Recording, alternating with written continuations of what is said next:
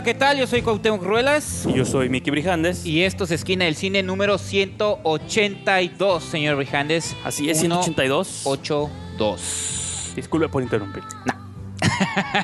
no, adelante, señor Brijandes. ¿Qué iba a decir? Lo No, sentí ven- emocionado por el número. Venimos, pues sí, ya estamos a 18 de los 200, como saben.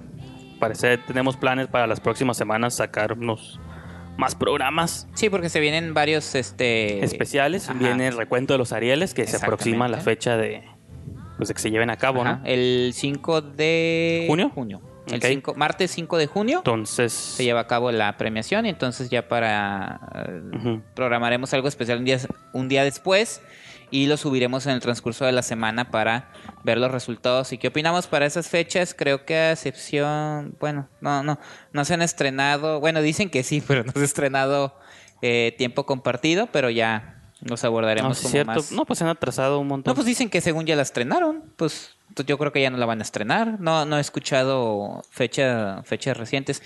Y este, pues faltaría también ver la de eh, Los Adioses de Natalia Beristain.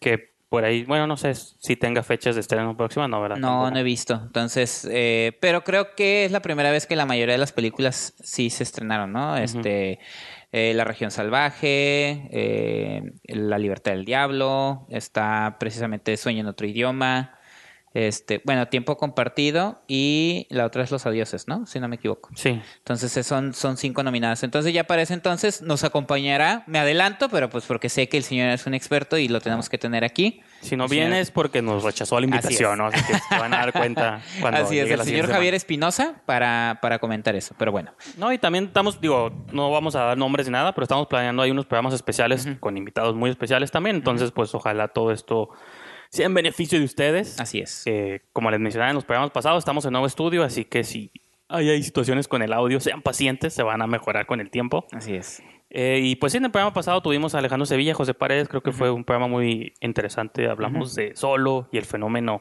Star Wars. El fenómeno Star Wars en manos de Disney, ¿no? Sí, que esta semana siguió dando de qué hablar porque ahora resultó que fue un fracaso Sí. taquillero y Fue un fracaso en el sentido de los de la de la expectativas Ajá, o de la- expectativa lo que la marca implica, pues, ¿no? Exactamente. Viene Disney de hacer mil millones de trillones con Avengers, Infinity War y dice, bueno, pues seguramente con Increíbles 2 van a hacer otros mil millones de trillones de Sí, dólares. sí, sí, sí. Y pues ahí te va a quedar ahí como la piedril, como dice el frijol negro, ¿no? Sí, La porque no, no nada más no cumplió las expectativas. Este año, en al menos taquilla. para ellos, ¿no? No cumplió las expectativas en taquilla, eh, le fue mal con la crítica, le está yendo mal con los fans. Sí. Entonces creo que está un, eh, generando, o sea, está incluyendo todos los puntos malos hacia la película. E incluso estaba escuchando, eso me sorprendió. Estaba escuchando en, en, en el programa de Dispara Margot Dispara a Fausto Ponce. y Fausto Ponce dice que de entrada me dio risa porque dijo nadie me quiso acompañar a ver la película. Así que Dice, fui solo. No, tuvo que solo. invitar a su mamá y su mamá de mala gana. Ay, sí, sale pues, mijo, voy, ¿no?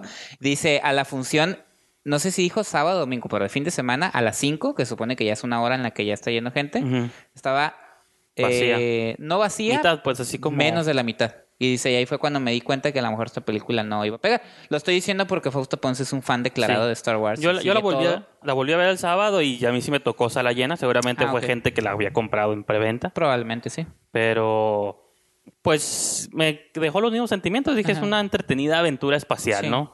Nomás Pero por- como que sí se cargaron la mano, ¿no? Pero digo yo que después de todo el desgarriate que se traía la película, creo que Ron Howard la sacó. También no hay que cargarle tanto la mano ni a Ron Howard ni a los chicos involucrados, los actores me refiero.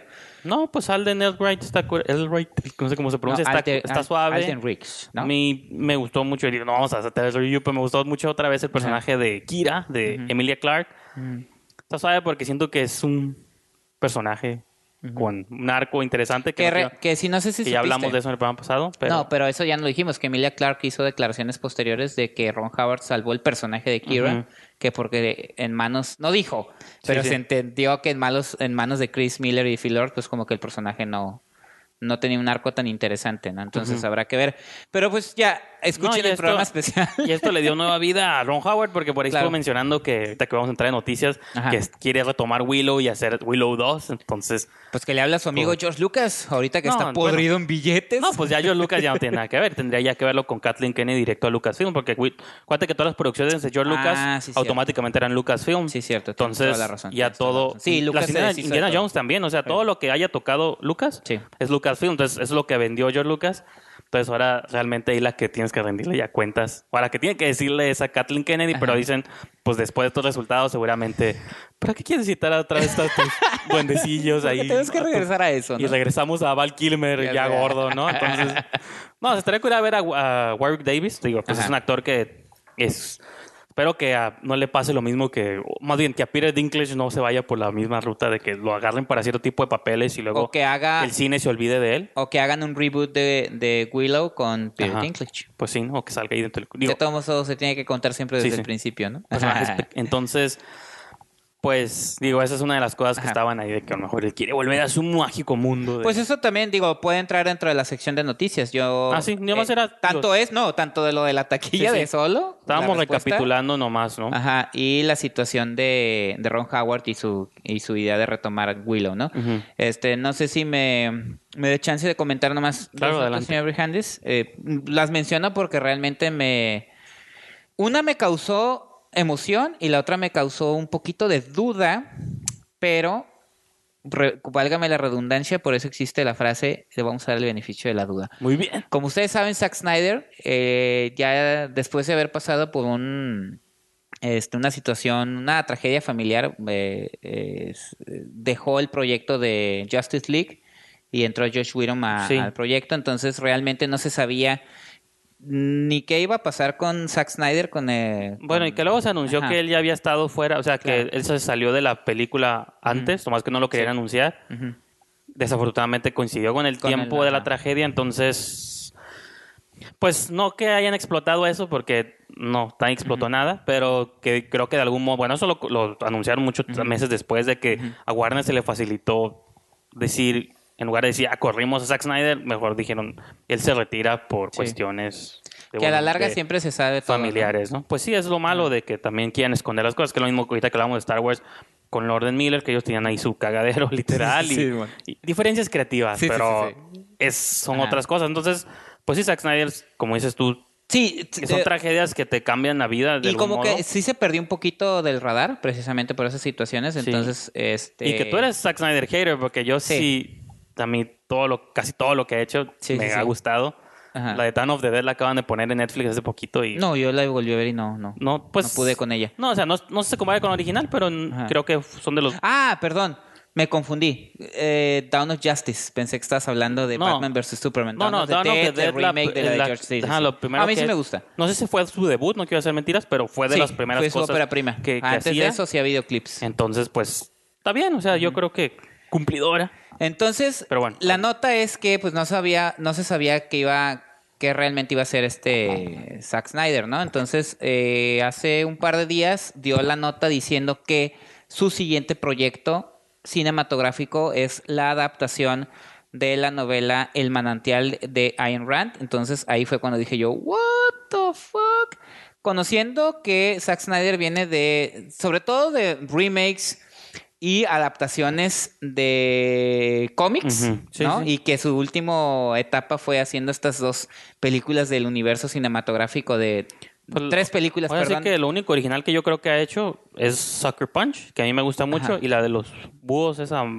ah, que es una adaptación también ah, de entonces nomás una cosa hecha original. Entonces, em, digo, después de estos tres proyectos dirigidos y, el que produjo de... Pues que este entra como productor en Suicide Squad y Wonder Woman. Sí, ya nomás es el nombre, Ajá, pero que... estuvo como muy involucrada con DC.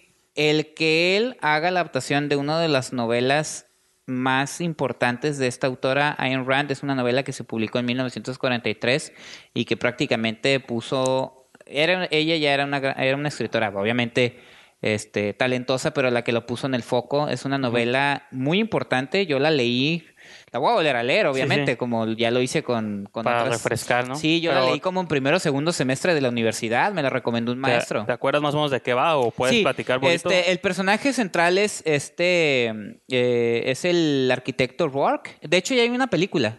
Hay una película, si no me equivoco, con Gary Cooper.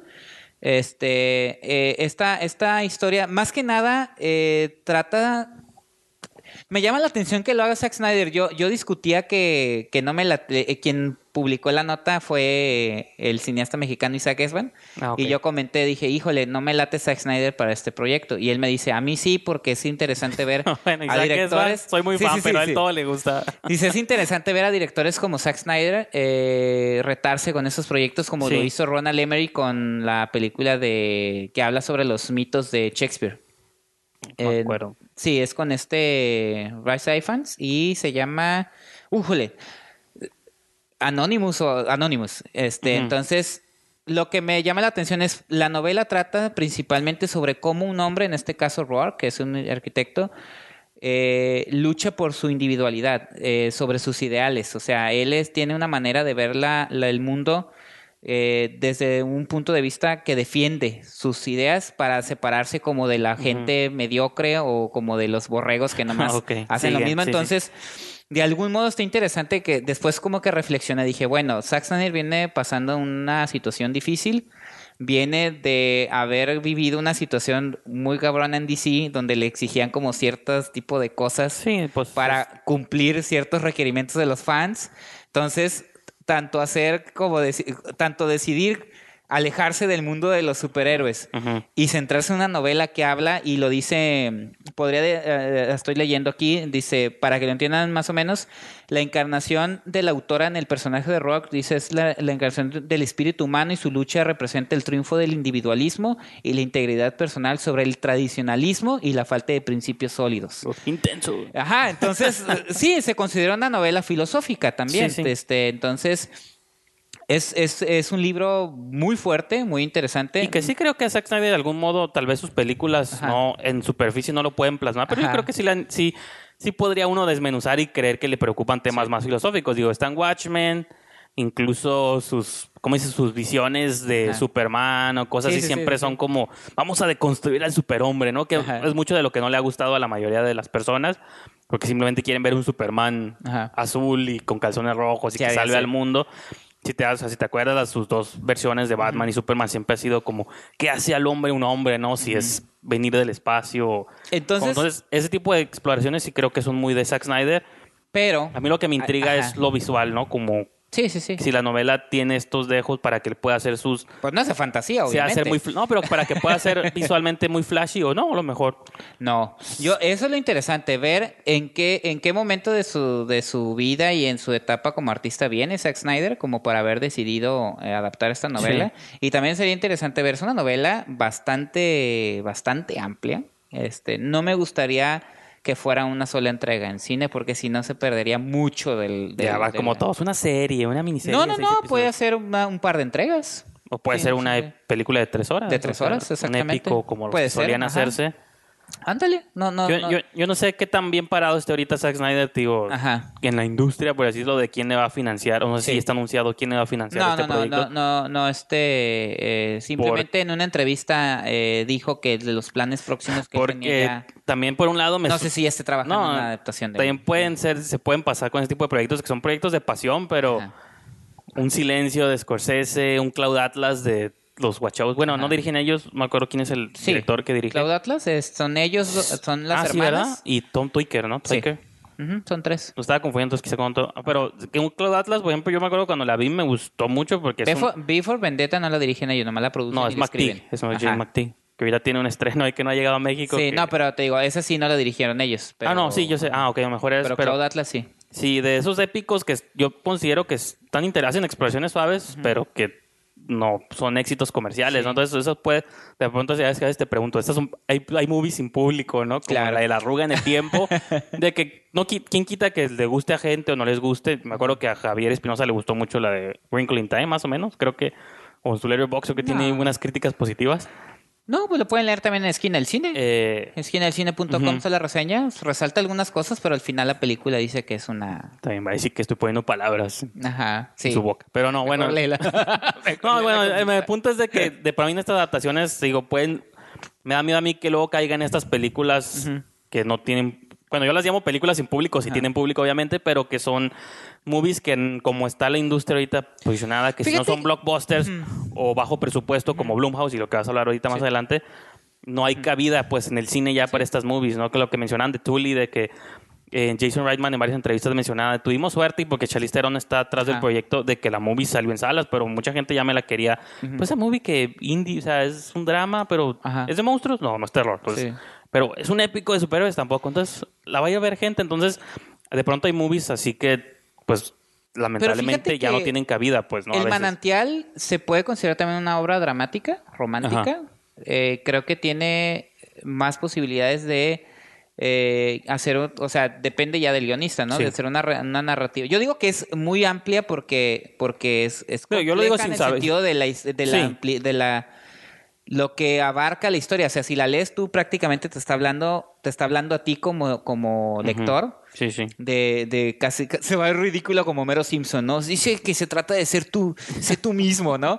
Pero no, de luchar contra un mundo que, eh, y sobre todo en la actualidad, y creo que viene mucho el caso, un mundo que está regido por ciertas reglas en las que todos tenemos que ser como parte de, de las masas. Por decir, como cuando ves una película, la tienes que ver a huevo porque todos hablan de ella, eres para. Entonces, sé individual sin caer en lo mamonesco también, aunque el personaje de Howard Rock sí es un hombre que dice lo que siente de manera como muy dura, es como amoral, pues, ¿se me explico? No es de que, oh, yo siento eso, es, es rudo, defiende lo que él cree que es eh, lo, lo, lo, lo, verdadero para...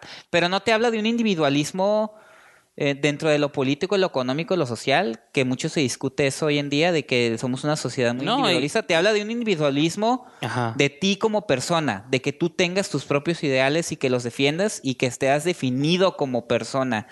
Eso creo que es lo que trata más o menos la novela y por eso estaría interesante ver qué es lo que va a hacer Zack Snyder con eso. Y ahorita que mencionaste, también a veces creo que a veces se vende la ilusión del individualismo, pues de que, por ejemplo, eh, se comenta que es mucho de los tiempos de que ahorita oh, yo tengo mi propia voz y soy mi propia persona, pero al final todos sea, usas la misma red social o compras los mismos productos, ¿no? o dicen eso de que luego ves las marchas de la gente protestando, pero todos traen tenis Nike, ¿no? o están tomando Starbucks. Entonces, ah, es eso. Que de algún modo las corporaciones hackearon a las personas y aplican el cine también. O sea, como Disney te hackean la cabeza para que tú creas que eres individualista, pero al final sigues consumiendo lo que consumen todos, ¿no? Pero lo estás consumiendo tú, es para ti nomás. Este y ahí te das cuenta del valor de una novela como este. Eh, digo, la novela que estamos hablando ahorita del manantial de Ayn Rand, que no pierde vigencia. Sí. Entonces hay que ver qué es lo que hace Zack Snyder. Para que se involucren un poquito también además en la obra de, de Ayn Rand está la novela La rebelión de Atlas. Que también estaba, o sea, son unos librazazos, pues, o sea, te vas a sumergir en ese rollo. Entonces, eh, pues me llamó la atención por eso. Te digo, dudé, y ya después me quedé pensando, dije, ah, sería interesante ver en qué, en qué etapa como artista está ahorita Zack Snyder después de lo que ha vivido tanto en trabajo con Warner como en su vida personal y ver qué es lo que trae a la, a la, a la mesa, ¿no? Entonces esa es una de las notas que traía. Y la otra también, digo, yo no me considero lector de cómics, eh, pero sí hay eh, obras que a mí me encantan eh, que son parte de los cómics, ¿no? Una de ellas es The Dark Knight Returns de, de Frank Miller The Killing Joke de Alan Moore, Watchmen de Alan Moore. Eh, que son de los grandes autores. Ahorita que hablabas de B de Vendetta de Alan Moore. B de Vendetta de Alan Moore. Los que dejaron ahí. Y si hubo un cómic que yo, bueno, de niño leí de Spider-Man y así cuando estaba. Y Memín Pinguín. Ajá, sí, no, sí. De hecho, sí. Memín Pinguín, la familia Burrón. Calimán. Sí. Pero de los cómics más recientes que yo leí ya, yo ya estaba en la preparatoria, fue Spawn. Una, eh, Spawn es un personaje creado por. Ah, mira, y aquí. Que ustedes no lo ven, pero en nuestra mesa de producción tenemos un cómic mexicano. este, ah, te digo, yo leí Spawn. Es un cómic creado por Tom McFarlane, que un hombre que trabajó mucho tiempo para Marvel, que fue el creador de Venom. Entonces, ese, ese cómic yo sí lo leí con, con este... Es que a veces es difícil, por ejemplo, leerlo. ¿Sabes por qué? Ahorita creo que hay un boom, gracias a las películas, un boom reciente en cómics. De hecho, aquí nuestra mesa, aquí que ustedes no ven, tenemos varios eh, cómics, pero, en, pero por ejemplo en Sanborns y en tiendas ya así de, como dicen, autoservicio, pueden ya hay como racas, o sea, o estantes con un montón de cómics, pero creo que a veces es difícil seguirlos semana tras, bueno, mes tras mes o quincena tras quincena. Ah, pues creo que por eso las novelas gráficas o las colecciones como las que mencionaste ahorita, es más fácil leerlas y consumirlas porque pues dices, ah, ya las veo todas juntas en una sola edición como un libro, pues, ¿no? de hecho, eh, en la feria del libro vi y, de hecho lo voy a comprar. Eh, hay una edición deluxe empastada de la muerte de Superman Ah, ok. Este, este, no, en, Gandhi también, bueno, la que tenemos aquí en Tijuana hay bastantes. Hay una que yo quiero comprar que es el, un libro animado que hizo Alejandro Jodorowsky, el del Incal. ¿Ya está ahí? Sí, nunca lo he leído y me ¿En interesa. qué idioma? En, pues en español, supongo. Está ah, envuelto en plástico. Porque originalmente está en francés. Ah, de verdad. Bueno, seguramente está en español, pero está en, en, plástico y también estaban la de los hijos del, de los hijos del topo. Que Órale. ah, no, pues qué buena que me dices, lo voy a comprar. no sabía. Sí. Ah. No, no, es nada barato, pero pues. No, no, pero vale la pena. No, sí, yo sé. Pues, está muy bonita la edición. De hecho, hace se, ve muy suave, pero digo, me refiero a que son cosas como, pues también hablamos de cómics aquí. De hecho, ayer estaba viendo Jodorowsky's Dune. Entonces, ah, Dunas también es de Frank Herbert, es una de mis novelas favoritas. Es, es una novela. Esa movie me cambió la vida cuando la vi en el sentido de que imagínate la movie. O sea, es. No, el libro. Bueno, aparte. Si la película te encantó, el ah, libro es una. ah, no, pero dices el storybook. El, ¿Dices el libro de que sale en el documental? O... No, no, está el, el, libro, Sí, sí, por eso. Todo, todo. Ah, no, me refiero a que a mí me cambió la vida el documental en el sentido ah, de que te plantea esta pregunta de qué hubiera sido, ¿no? Si Mick Jagger, Salvador Dalí, todos los bizarros. Pink Floyd, ¿no? Y todo la, O sea, y, y, ese libro como de notas lleno de storybooks tan curadas, ese libro que le presentó a todas las compañías. Sí. Que, es la película, de hecho. Pero bueno. Vean esa movie, pero bueno, ah, ya. ah, ese cómic de Spawn, eh, creado por eh, eh, Tom McFarlane, yo lo empecé a leer por mi cuñado. Sí. Este, y que le mando un saludo. Cuñado Sergio, que también escucha el programa. Él, él me introdujo a ese cómic y lo empecé a leer, a leer, a leer, a leer, y me gustó mucho. Y después vi la adaptación, tanto la cinematográfica, que, está, que es con Michael J. Watt, John Lewis Samo, Martin Sheen. Este, se ve que eran los 90. se ve que eran los 90. Sí, y dirigida por un maestro de los efectos visuales, pero no tenía ni puta idea de lo que era hacer cine, pero este, que de hecho fue el, supervisor de efectos visuales en Jurassic Park y otras películas. Ah, Este y también vi la gran adaptación que hicieron para HBO, la animación de Spawn, que de ah, hecho yo tengo la colección en DVD, ya no Blu-ray ni nada de eso, en DVD. De, esa... de colección todo eso. Entonces por eso me emocioné que de entrada Blumhouse hiciera, se aliara con Tom McFarlane para hacer un nuevo proyecto y ya, ya dieron el banderazo de la película y ya confirmaron quién va a ser el protagonista. Y el mismo director, eso también es muy interesante. Tom McFarlane va a ser el director. Por eso, o sea, está curada que Tom McFarlane va a dirigir la película de ah, su propia creación, pues de que... Pues ojalá le salga bien, porque la, primera versión que hicieron en el 95 es producida y, este auspiciada por él, ah, dirigida por Max Me refiero a que es un salto, y ahorita te dejo que termine la nota, pero es un salto interesante de... Digo, es como, de hecho lo mencionaban en Heroes de Collider, de que es como si Rob Liefeld hubiera dirigido Deadpool. Y dices, pues, ah, sí. O sea, ¿cómo saltas de creador del, del personaje en el cómic. Y mercadólogo. La dirección. Y ellos me pusieron de ejemplo también lo de que hizo Frank Miller con The Spirit, que dice, una cosa ah. es que Zapatera tu zapato, ¿no? Sí, de que a lo mejor tampoco es esa duda. Horrible lo que para mí me da esperanza es Blumhouse, simplemente el nombre que The Blumhouse. Spirit no fue creación de Frank Miller, simplemente fue una decisión de Frank Miller de dirigir esta historia. Bueno, sí, porque no dirigió cosas con, con Sin, City, pero yo creo que no fue el nombre. No, dicen que sí, pero como que nomás fue así como de, de, paro ahí con el sí, Rodríguez. Entonces, creo que para mí eso es lo curioso. Bueno, aparte lo que vas a mencionar ahorita de quién agarraron de protagonista, pero el hecho de que sea Blumhouse y que dejen a McFarlane autodirigir. Ajá para mí ya son dos puntos a su favor, ¿no? Pero... No, y también dice Tom McFarlane que le debe, eh, eso se lo debe a los fans, porque la, la versión cinematográfica fue malísima, malísima. La animación es, es, de lo mejor que han hecho. Yo sí no estoy muy metido en el personaje, realmente, o sea, lo ubico visualmente, pero... Pues sí, es un personaje... No conozco su mitología, no conozco... Digamos que son esos personajes eh, salieron en la era de, de, los personajes superhéroes violentos. Y ya lo habíamos hablado, ¿te acuerdas cuando hablamos de Deadpool, de que en los noventas... Ah, sí, ah, pues ahí está. Era esta era de personajes violentos. Venom, que también lo hizo este Tom McFarlane, Carnage, sí, otro personaje de incluso un Deadpool o Cable, esos personajes rudo. Sí, sí, rudo. Y este, el actor que va a interpretar a Al Simmons, que es el, el alter ego de Spawn, es eh, Jamie Foxx. Que Jamie Foxx es un actor que, pues, Django, eh, con Quentin Tarantino. Sí, no, pues ganador del Oscar, ¿no? Ganador del, es doblemente nominado al Oscar en el mismo año y ganador ese año del Oscar. Estaba nominado como mejor actor por Ray, que fue por el que ganó, y mejor actor de reparto por Collateral de ah, Michael sí, cierto.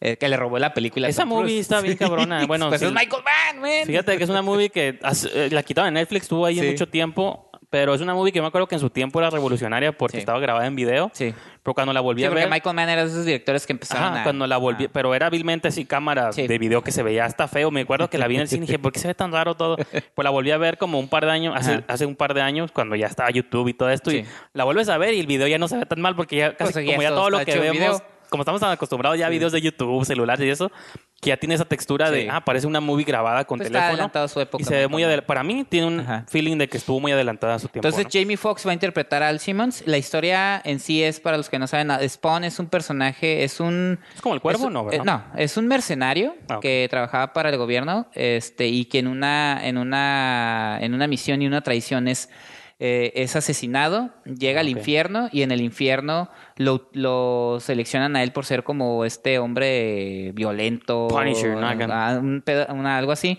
Y en uno de los círculos del infierno lo eligen a él como el soldado que va, el general que va a dirigir el ejército entre la guerra entre el, entre el infierno y el cielo.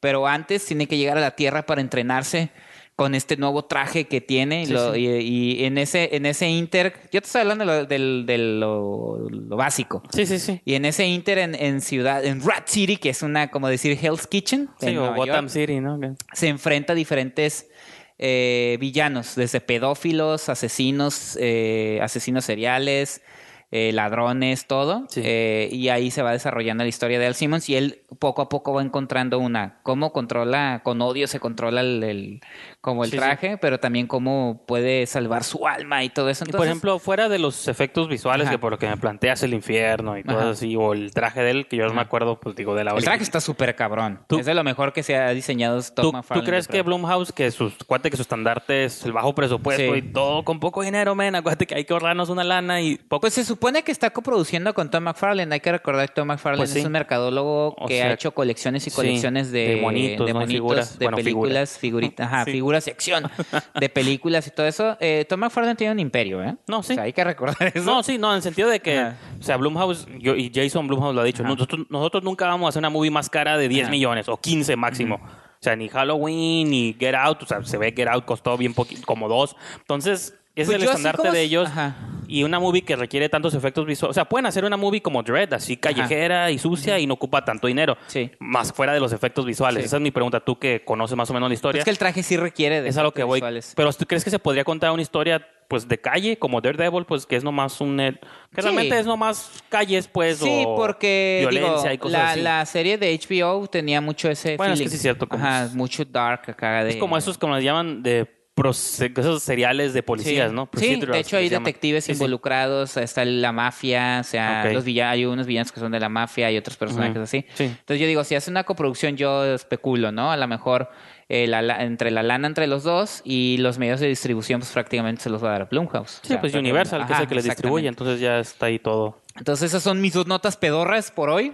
que nos tomaron gran parte del programa. Sí, no, es que me emocionaron, de verdad. O sea, Ian Rand la, eh, se me hace una autora, las mejores autoras que existieron y, este, sobre todo esta obra que es El, Manantial. Y en el caso de Todd McFarlane, pues a mí me gusta mucho la, el, cómic, ¿no? Entonces, eh, eso son lo, que me, lo que llenó mis ojos esta, de noticias eh, esta semana.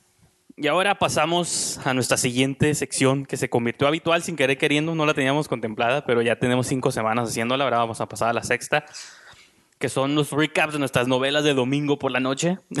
Así que, pues, cada quien en su vena, una es un, drama biopic dramático, lo otro es ciencia ficción de acción. Así que, pues, comenzamos. ¿Cómo estuvo el episodio de Luismi esta semana? Pues, ¿saben qué? Ah, eh, me gustó. Ya, ya, ya te hiciste fan, ya volviste, ¿no? Ya volví. Porque empecé siendo fan, después me empecé a alejar, no alejar, sino ya empecé, me empecé a agüitar. Dije, esto es una vil telenovela. Creo que esa semana vamos a cambiamos de papeles entonces. Ah, ok. no, eh, creo que está, mira, el episodio en esta ocasión fue eh, ya ves que siempre hay un como tema central y alrededor giran ciertas situaciones, ¿no? Fue eh, la creación del video del incondicional. Si se acuerdan de... La del avión, ¿no? Ajá. Es lo que yo le preguntaba a Espinosa la vez pasada. Ah, no, pues ya. Ya abordaron eso, ¿verdad? Ya, ya, abordaron eso y este... E, está padre porque de entrada, digo, Luis Miguel ya está sumido en su actitud este, nefasta de patanazo, de callados, desparramándose en las sillas de juntas, llegando crudo, ¿no? De lente oscuro porque pues trae los ojos colorados como cotorra. Me sigue intrigando, digo, no la he visto y nunca la vea, pero me sigue gustando que estén metiéndose en eso, pues, ¿no? De que no, estén así como queriendo cuidar la imagen ni nada. Y estuvo padre porque para hacer el video del incondicional, él tenía que meterse un entrenamiento básico para para la referencia. entrenamiento, sí, Top Gun. El entrenamiento básico para, para hacer ciertas maniobras, ¿no? Que después funcionaron para el video. ¿Iba a volar él o no? No, no, no, pues, pero pues para saberse poner como ah, el paracaídas Y, y, y, luego hacen ejercicios así, ya sabes, ¿no? De me estoy picando yo también. Las llantas. No se ve todavía eso, ah, pero le dice. No, ahí, todavía no se ve. Yo creo que lo vamos a ver en el episodio 7. Sí, es un final y no. y este, lo que sucede ahí es la. Eh, lo, lo que me llamó la atención y, y sale un, un personaje que se llama el cadete Tello, quien es quien se va a encargar de que por cierto ya se hizo meme. Todo se hace este, meme, ¿no? Sí, Y se hizo viral. Es lo que me que el cadete Tello es el hombre que eh, lo iba a encaminar en ese entrenamiento y pues se hace como una relación entre de amistad entre él y, Luis Miguel y termina en un, en un momento... Como erótico. De despedida. Ah, en un momento de despedida, pero lo que se supo después del episodio es que el personaje del cadete Tello no existió fue una creación de los guionistas entre los que se encuentra Daniel Krause, pero algo que a mí me llamó y me gustó mucho y que también lo menciona eh, Sergio Zurita, es que eso te demuestra la habilidad de los guionistas que de una situación que sí existió, crean un personaje que no existió y se convierte en un personaje entrañable para el público. Gusta. Y aparte ese personaje sirve para, eh, eh, el programa pasado había hablado de la, de la ruptura en la relación entre Luis Miguel y el productor argentino Hugo López.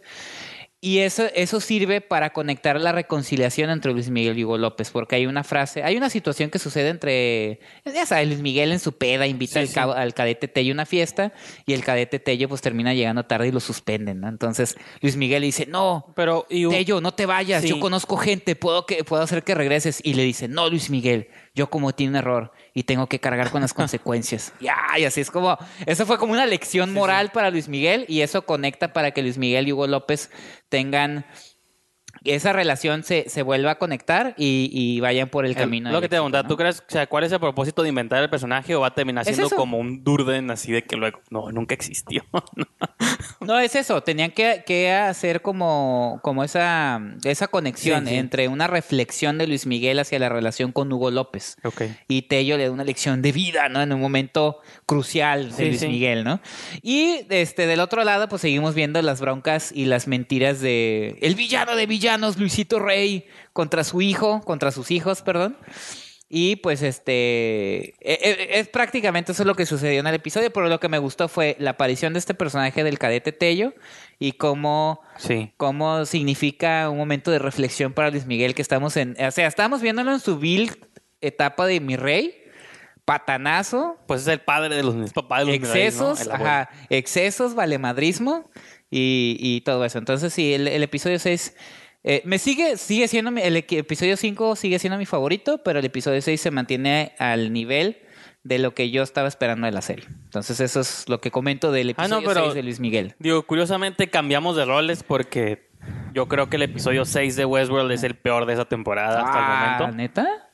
Eh, creo que después de habernos tenido en dos, se sentía que iba como hacia arriba. Creo que el, el 4 y el 5, el el 4 por las revelaciones que hubo sobre un nuevo tipo de creación. repito, ya lo he mencionado a lo largo de todos estos recaps. En el parque de Westworld hay puros androides, ¿no? O sea, es la dinámica. Hay humanos y androides. En el episodio 4 te planteaban la posibilidad de que hay un tercer tipo de creaciones que ya son conciencias de humanos descargadas en cuerpos de androides. Entonces, puede que de los que estén ahí funcionando haya que alguna gente que alguna vez fue humana, pero ahora son robots.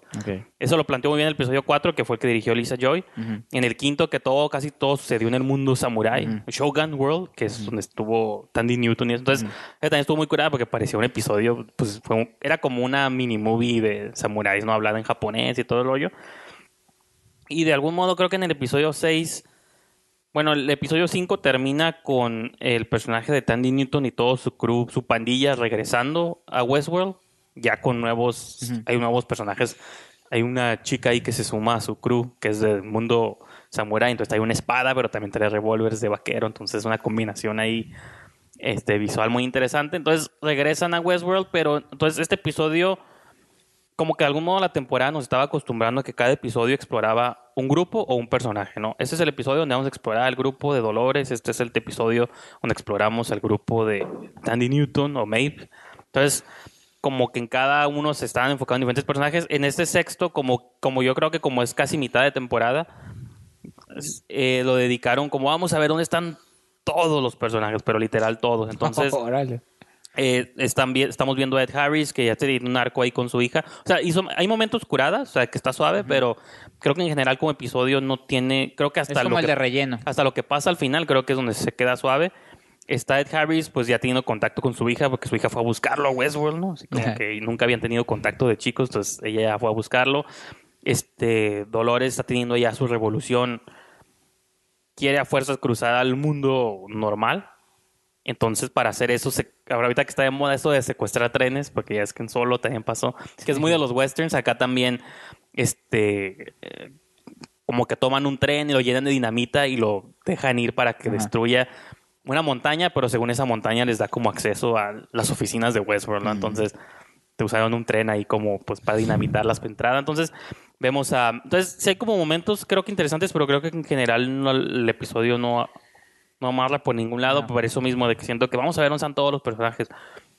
No sé si te había dicho o no, o si sabías, pero en la serie también sale Tessa Thompson, tiene un personaje. No. Entonces, ya ni nos acordábamos que salía yo y la volvimos a ver otra vez en este episodio porque Tessa Thompson me gustó. Ella es de las que trabajan para Westworld, es de las como corporativas ahí que están preocupadas por lo que está pasando y entonces ¿Tessa Thompson es Valkyria? Sí, es Valkyria ah, de Thor Ragnarok. Va a ser la nueva Men in Black. Bueno, Women in Black. Porque ya es que van a hacer un remake sí, sí, sí. con Chris Hemsworth, que también es Thor y ella.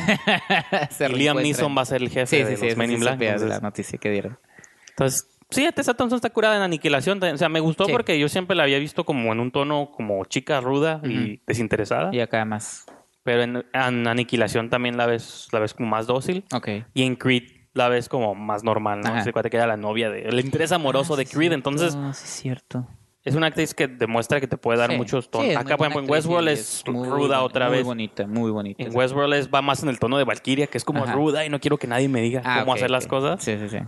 Pero entonces, pues sí, creo que ese episodio, creo que la serie, más, no es de que esté mal, pero creo que la serie se sentía como que iba hacia arriba y llegó como a un freno. Digamos que es el episodio de relleno, ¿no?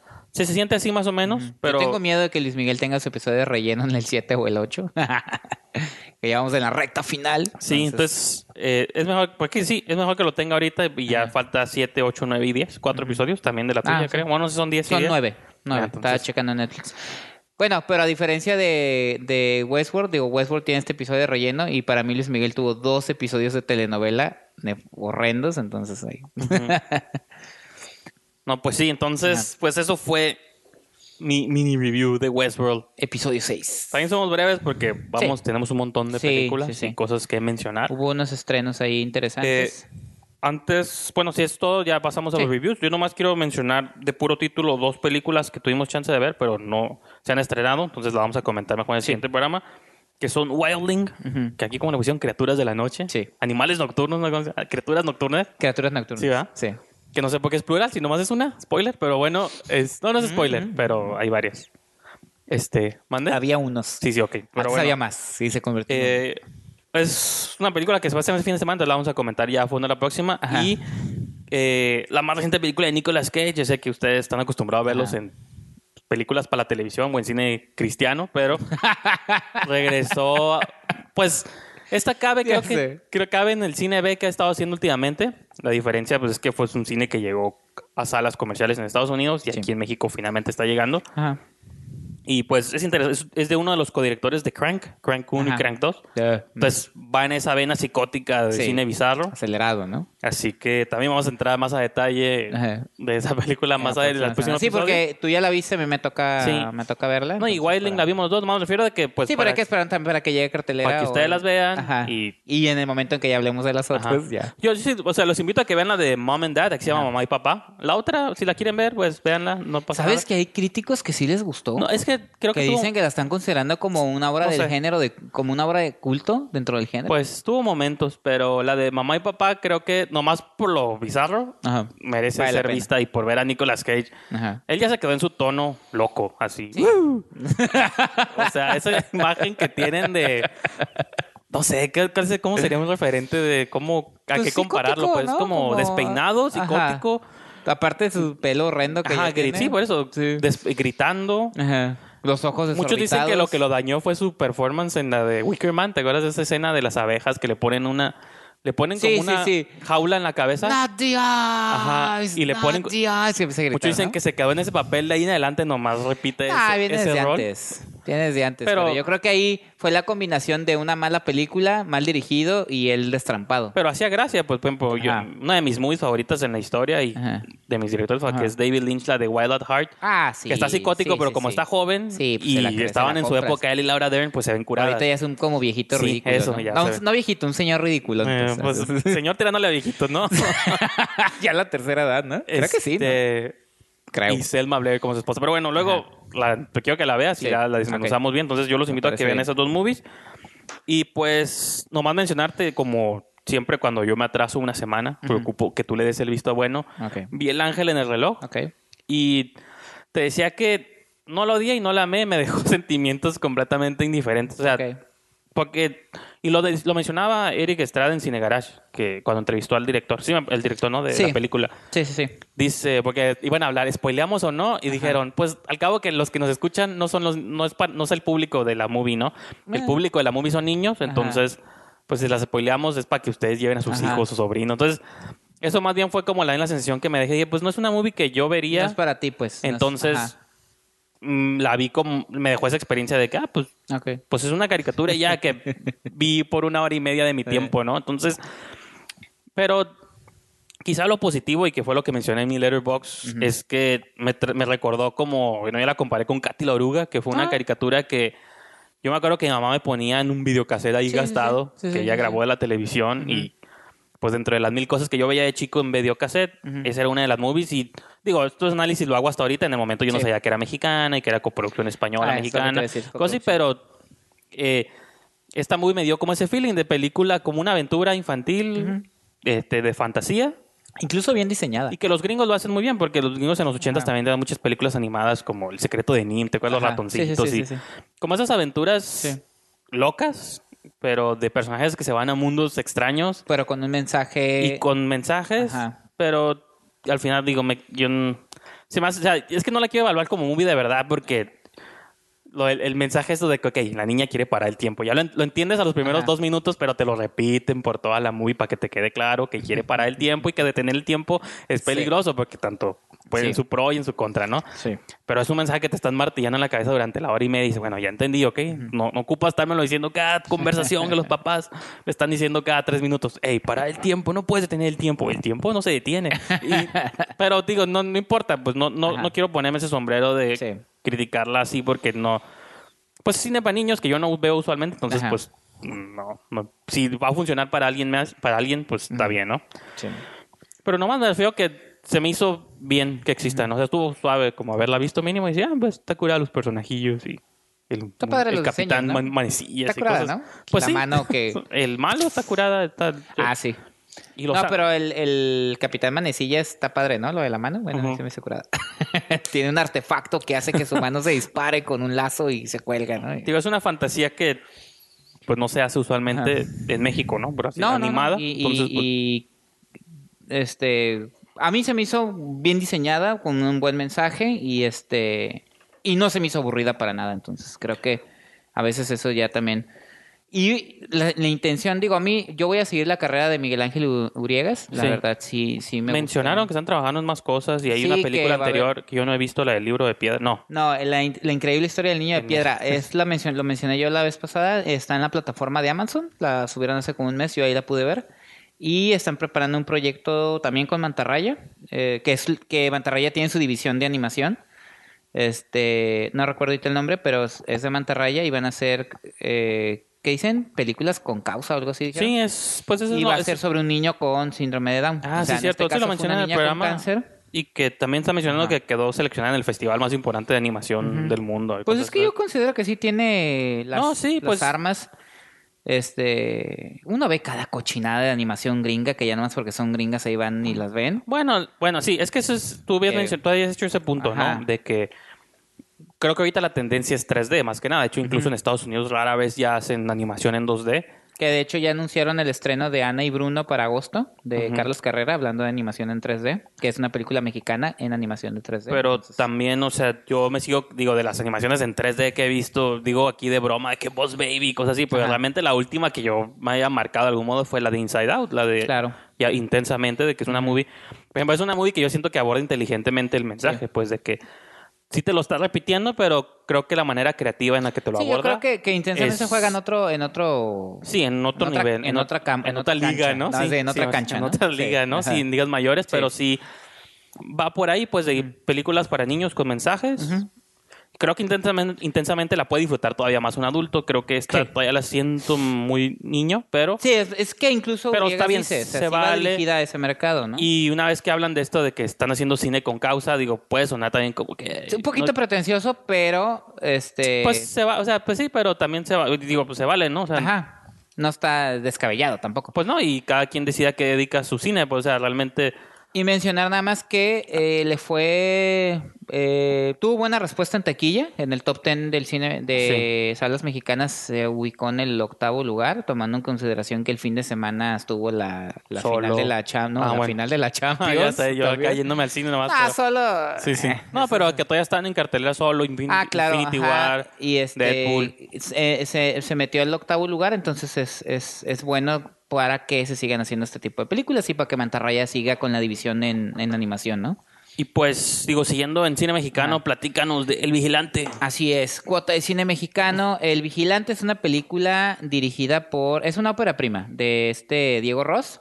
Es una, es una cinta que tardó mucho en estrenarse comercialmente. Es una película de la que la crítica, eh, tanto Fernanda Solórzano como el crítico Eric Estrada, la habían mencionado en su paso por, no me acuerdo si fue el Festival de Guadalajara, pero estoy hablando del 2016. Todavía pasó 2017 mm. y hasta este año la vimos en eh, distribución comercial, una distribución comercial bastante limitada en el centro del país y hasta hace un par de semanas eh, estreno comercial también aquí en Tijuana, pero nada más en Cinemex con tres horarios. Y no nomás les pasa a los gringos, porque ahorita que hablé un poquito de Lady Macbeth, es ah, una película del 2016 también. ¿Es norteamericana?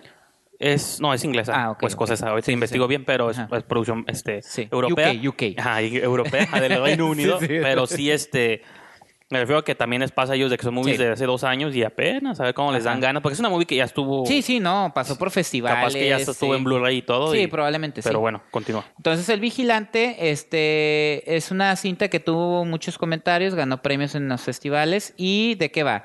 La historia narra, es, un, es una noche en la jornada laboral de El Vigilante, que es el personaje que interpreta. Eh, Leonardo Alonso se llama Chava, ¿no? Chava es el personaje, el actor es Leonardo Alonso. Y eh, vemos, desde el inicio de la película, vemos cómo llega él a su trabajo y pasa a un lado de una camioneta donde está llena de policías y resulta que hubo ahí un crimen, ¿no? Entonces, a partir de ahí, los, él empieza a dar su declaración y empiezan a suceder ciertas situaciones muy extrañas. La actitud de los policías es como, como si tuvieran un secreto, como si supieran cosas de más. La declaración de él y de su otro compañero vigilante, que es el personaje de Hugo, que interpreta a Ari Gallegos, se empiezan a contradecir entre ellos. De repente, eh, Chava se tiene que ir. Suponemos que están en un, en un día festivo, no sabemos cuál, no sabemos si son fiestas patrias o, es fin de año, pero vemos cohetes al, en el horizonte. ¿No? Cohetes. Entonces, toda la película Chava está diciendo, es que ya me tengo que ir, es que ya me tengo que ir, pero por una u otra razón no se puede ir. Sí. Entonces empiezan a estar, eh, empiezan a aparecer otros personajes, eh, una chava, una supuesta prostituta, después aparece un niño por ahí en, en una de las bodegas, eh, después, eh, eh, adivina quién sale en la película, adivina qué actor sale. Hernández. Así es, señor Rijandes, lo adivinó. Pues es nuestro. Y adivina de qué sale. De loquito. no de, loquito, pero, pero renguea. Ah, ok. Entonces, entonces ya, ya. Es, ya les gustó, ¿no? Su estilo, ni habla, ¿eh? es una actuación así súper especial ahí, Física. casi al final de la película. Un cameo ahí. De ahí es uno de los policías.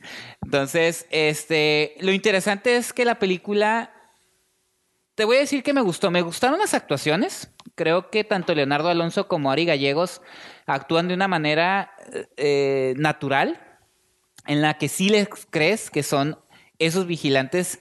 O sea, sí crees la relación que tienen ellos como, como compañeros de trabajo. Sí crees la relación que tienen. Hay una escena donde, donde revisan a los empleados, a los albañiles y todo eso. Entonces sí los ves como, como su actividad. Este el personaje que hace Héctor Holten, que es el oficial Serrano, ese actor está, es bastante interesante, es un señor, pero eh, actúan, actúan muy bien. Sí. Pero, y también te llama mucho la atención de en qué va a terminar todo esto, ¿no? ¿En qué va a terminar todo esto? ¿Por qué Chava no se puede ir? Nomás vemos que cada rato está llamando por teléfono y ya voy, ya voy, ya casi salgo, ya voy, ya voy. Pero de repente empiezan a pasar eh, situaciones que pareciera que reaccionen de una manera extraña, pero estaba yo confiado en comprar esa, esa reacción de ellos, extraña, un tanto inexplicable, que dije... ¿A dónde va a terminar la Ajá, ¿a dónde va a terminar todo esto? Y al final, lo tengo que decir con, desde mi punto de vista, es mi percepción, es, es mi opinión. Siento que la película no va a ningún lado.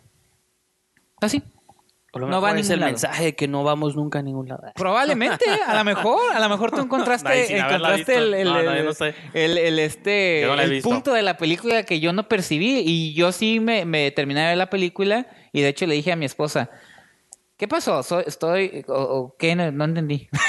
Así como que me perdí.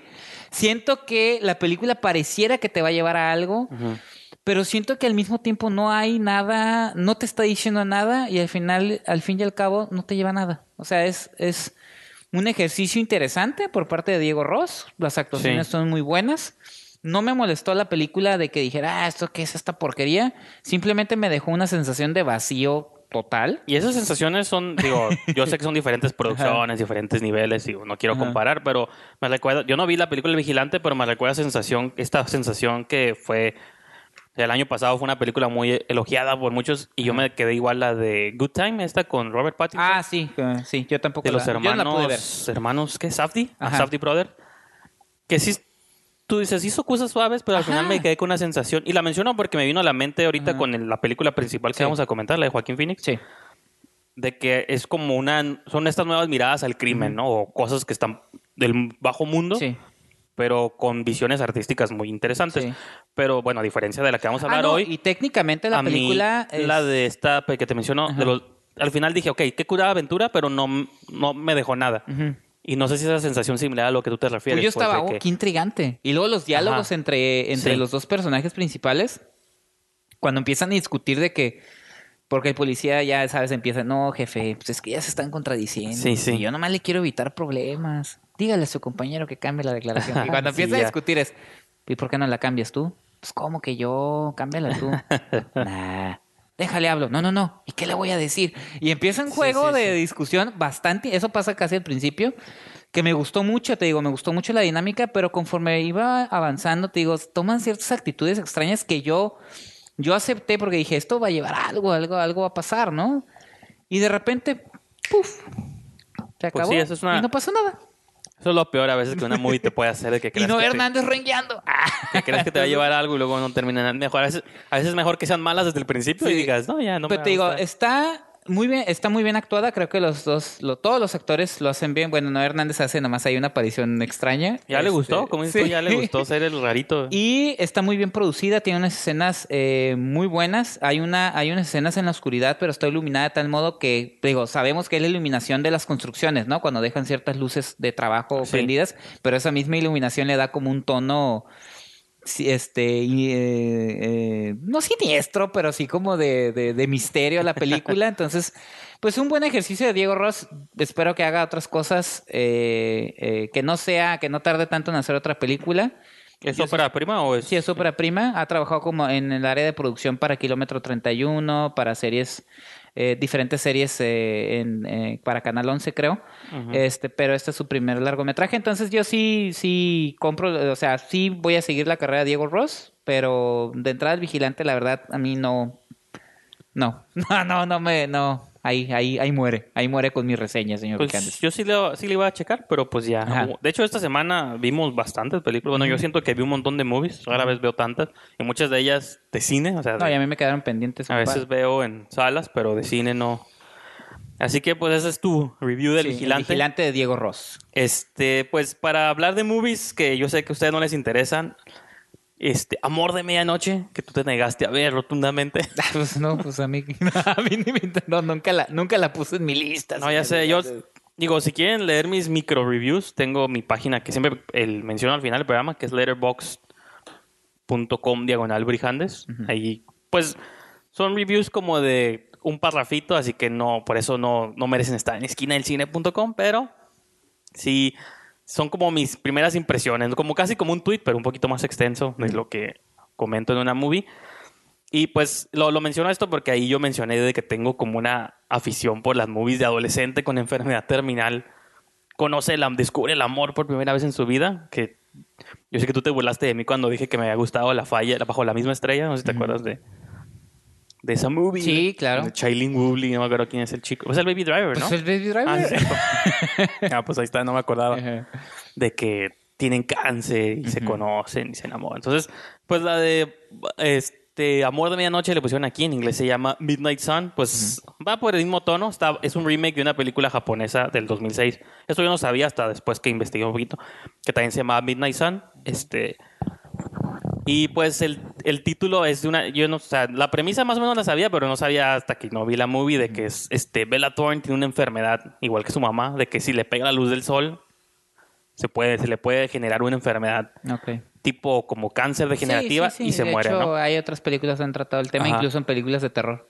Entonces ella todo el tiempo nomás sale de noche. Es como un vampiro. Todo el tiempo. De hecho, dicen que en la primaria se burlaban de ella porque le decían la vampiro, porque no podía salir de día. Hay una película española que se llama Escalofrío que trata. ah, no, no la he visto, fíjate. Ah, es como de 2011. entonces, pues esa es la premisa de que ella, pues, se la pasa encerrada y se, todos los días veía pasar por la ventana a un chico que le gustaba eventualmente, que es Patrick Schwarzenegger. El... ¿Hijo de quién, señor Brijandes? Pues Schwarzenegger, no sé cuánta gente haya con ese apellido. Schwarzenegger hay en Hollywood? Sí se parece. Mira, fíjate que me dejó el feeling de... Es, es hijo de María... No sé, de Shriver, ¿no? Ajá. No sé, fíjate. Porque es muy guapa.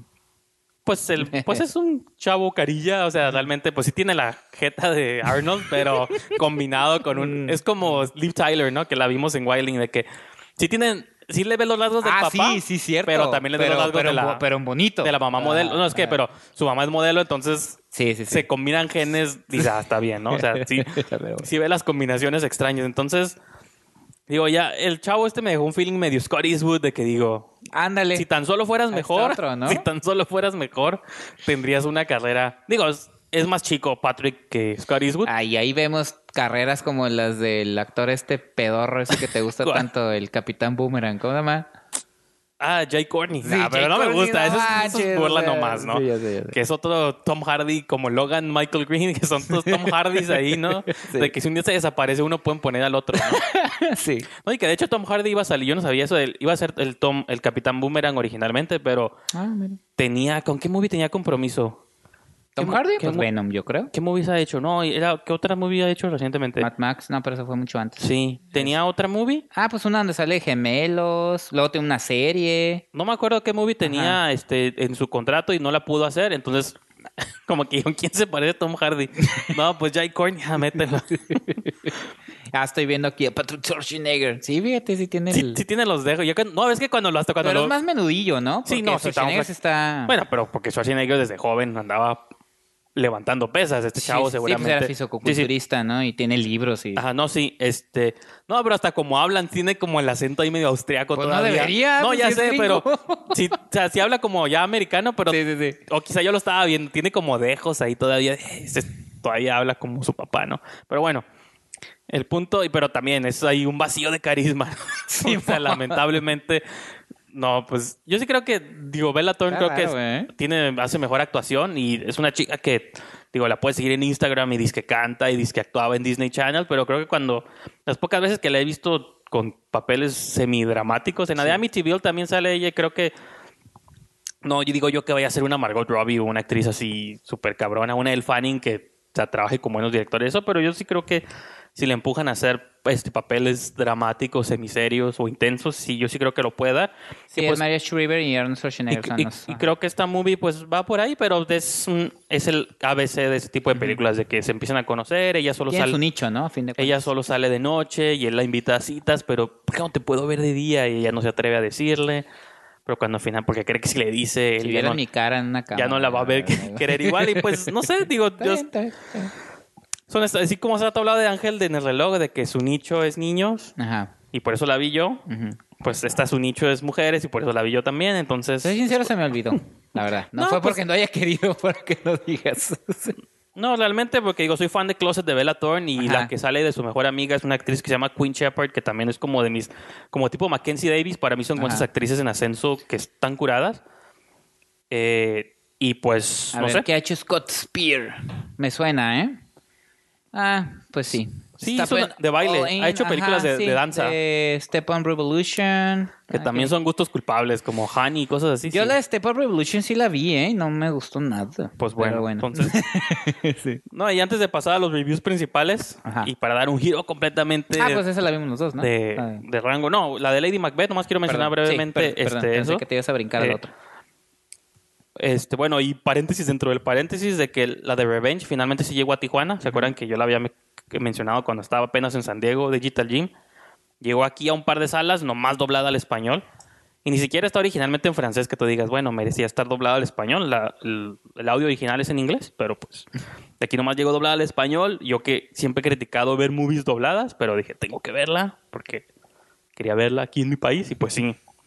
Está, pues está suave, ya están ahí mis comentarios en la página, ¿no? Y en programas pasados. Sí, de hecho, el programa, el episodio 180 y pueden ver la reseña en esquinelcine.com.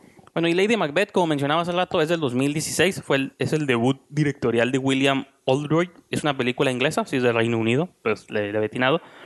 Eh, con la actriz Florence Pugh, que es una actriz que ya la había visto yo en la película de Liam Neeson, esta de la del tren que salió, iba a decir la del tren, pero pues tiene como 10 movies en trenes, ¿no? La, de, la que salió este año de, de, Commuter, aquí no me acuerdo cómo le pusieron el pasajero.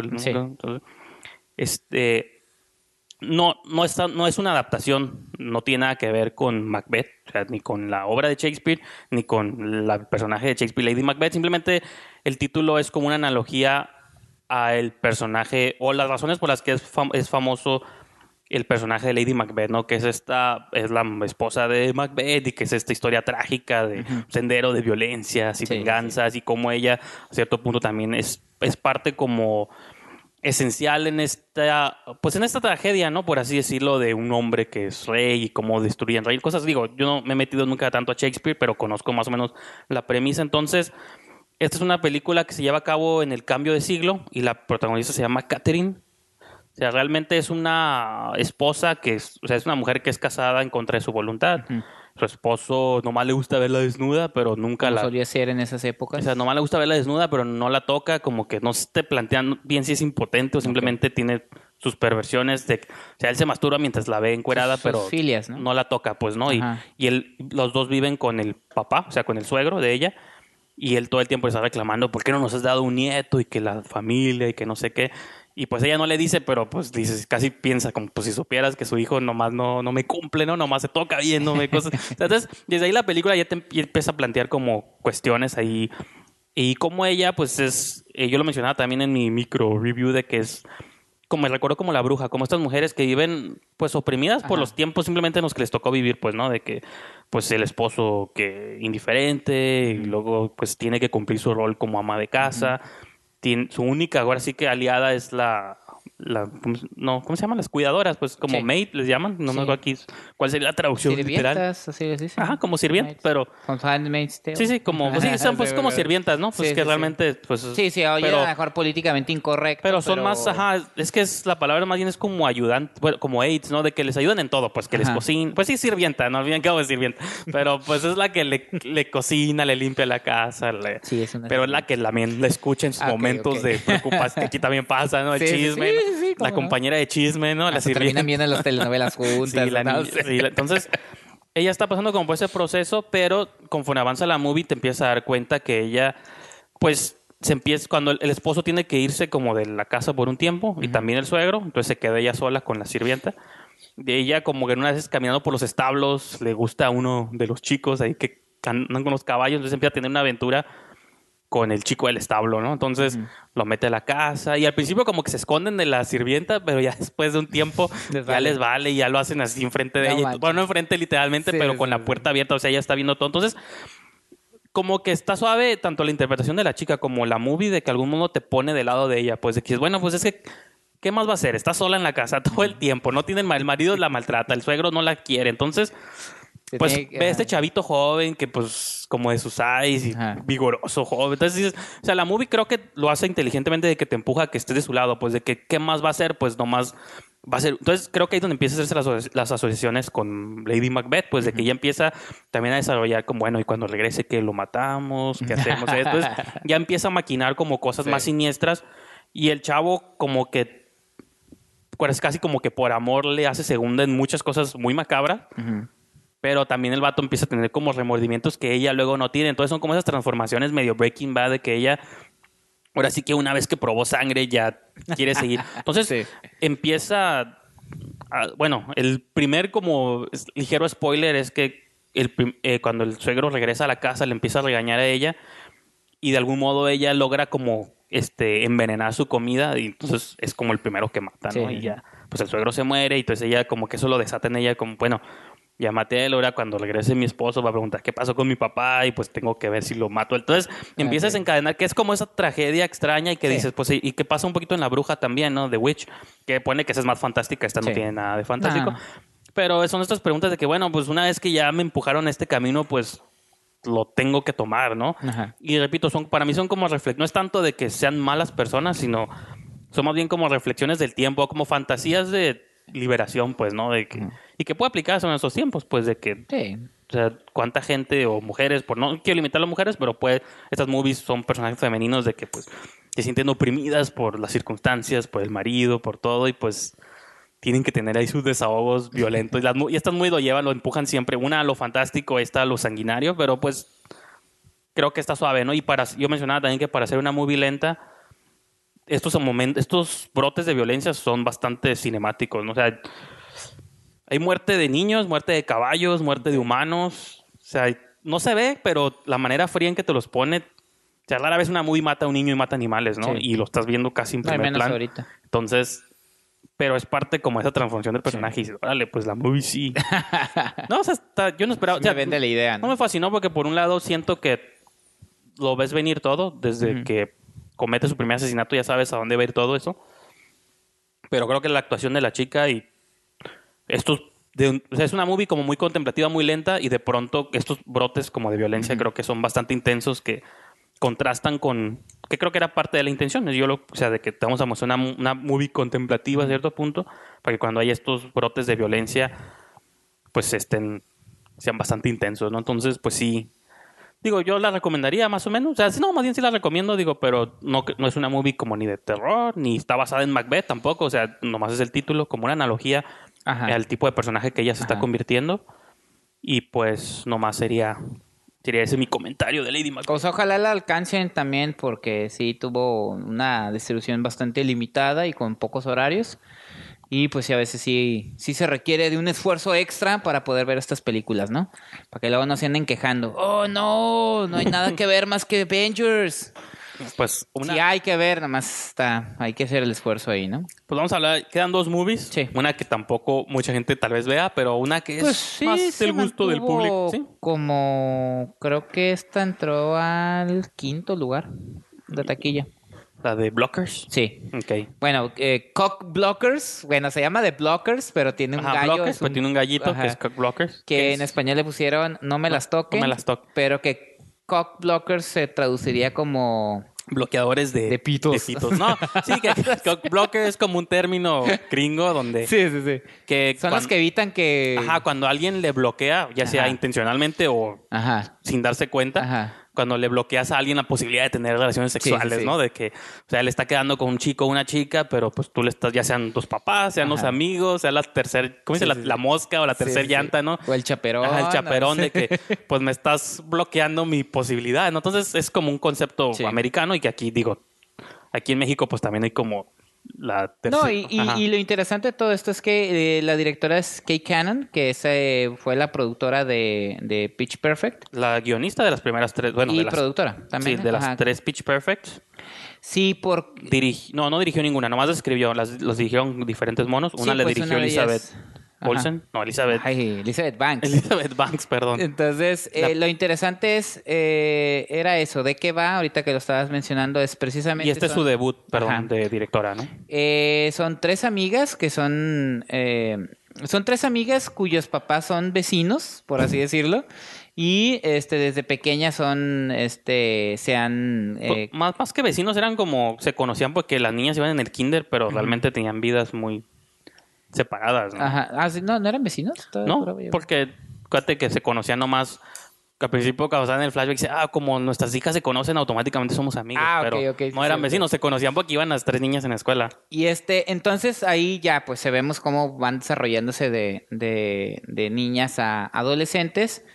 Y al momento de que son ya adolescentes, deciden que van a perder la virginidad en la fiesta en el prom night, ¿no? prom que night, ¿no? Que es ahí una mezcla entre decían eh, creo lo dijo el, crítico Alejandro Alemán que, que era una mezcla entre American Pie, Superbad. sí, sí, todas esas referencias. Ajá, todas esas referencias. Lo interesante es que desde el punto de vista femenino. Te cambia los papeles, ¿no? Porque usualmente siempre ese grupo de amigos que va a ser un pacto sexual esta noche. Sí, en American Pie era el pacto sexual, ¿no? Antes de terminar la prepa. Entonces, aquí lo, lo, suave es que los eh, por alguna, o sea, alguna razón así tonta. Sí, sí. Los papás, uno es John Cena. que está muy curada, John Cena. Otra es este Leslie Mann, que está preciosa esa mujer, pareciera que con la edad se pone toda. No, y Leslie Mann la recordamos desde Cable Guy, yo me acuerdo de ella. Sí, pero te digo que pareciera que con pues la edad se pone más guapa. Y este actor, eh, Ike Barinholtz, que yo lo ubicaba desde Matt TV, pero que es un actor ah, recurrente en las películas de David Ayer. Sí, sí. Este, incluso Bright, no, y, y este Squad, ahí Y esta es producción de Seth Rogen, ¿no? Es su casa productora. Y que él sale precisamente en Vecinos, con Seth Rogen, ¿no? Es uno de los amigos. Entonces descubren la situación y pues se dan a la tarea de detenerlas, pero, digo, John Cena es el papá, es como amo de casa, ¿no? Sí. Eh, pero es el papá preocupó, típico papá preocupó. Llorón, ¿no? Llorón. Leslie Mann es, es mamá soltera, es muy aprensiva. Y Ike, eh, es el, es el papá divorciado. al que nadie escucha, pero es el, creo yo, el más consciente de los tres locos. Y el cool, ¿no? De algún punto. Ajá, que quiere ser cool y conoce a su hija. Entonces, de eso va la película prácticamente. No sé a ti qué, qué te pareció. No, a mí sí me gustó bastante, fíjate, sobre todo por esta cuestión de cambio de papeles, pues, ¿no? De que tú estás enfocado, o sea, te enfocas en las tres adolescentes. Y también de algún modo porque usualmente, bueno, ya creo que es una película muy también de los tiempos, ¿no? Porque, por ejemplo, en, en, esta película está chistoso que los hombres o los adolescentes tampoco, usualmente en ese tipo de movies, aunque se enfocar en los hombres o las mujeres, como que los hombres siempre los ponen como los malos, solo queremos sexo y no nos interesa como nada más y apostamos por esto. Aquí tanto ellas como los chavos, como si no pasa nada, ah, no hay pedo, pues, o sea, parece que hasta ellas son las que lo quieren más, ¿no? Entonces creo que es, es este cambio como de roles en todos los aspectos. Sí. Y como dices tú, la idea del padre rudo John Cena, pero de algún modo, pues es. Súper mamado, todo pero siempre está llorando. Para todo llora y es como el comic relief de cierto punto, porque luego tiene que hacer unas cosas ahí por proteger a su hija. Y pues esta preocupación me gusta porque yo creo que aquí se ve lo que para mí tiene la primer Pitch Perfect, la 1. Ya no sé la 2 ni la 3. Si les gusta, no les gusta. ¿La relación entre las amigas o...? Este, bueno, eso, pero de que la Pitch Perfect a mí uno me gusta no tanto por... Ajá, es una comedia y hay humor escatológico y de vómito y todo, pero creo que si hay una... Si hay un mensaje real sobre la amistad, sobre la situación de de los, o sea, como que hay un corazón, yo le llamo siempre eso, pues de que los personajes sí les creo sus pocos o mínimos problemas que tengan, sí se los compro y sí entiendo por qué están haciendo lo que hacen. Las motivaciones emocionales, pues que a lo mejor son mínimas o no diría, ay, ¿para qué las ocupan a movie? Nomás cuéntanos chiste tras chiste tras chiste y lo vamos a entender. Creo que la primer, pitch, la primer, perdón, Pitch Perfect lo tiene. Creo que esta movie dentro de todos los gags y las bromas y que estás viendo una pareja de viejitos ahí, o sea, todo eso. Nada, tan viejitos. Bueno, los que están ahí siempre teniendo sexo y que están.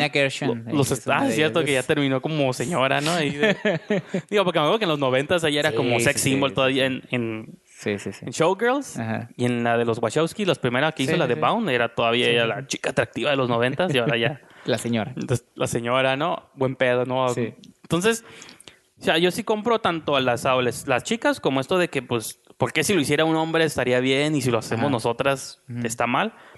Y también el personaje de Leslie Mann, creo que su personaje tiene preocupaciones muy... De, bueno, bueno, a mí se me hizo como... Pues madre soltera. Me recordó que yo creo porque Tolly todavía está muy fresca en mi cabeza. entonces, de que...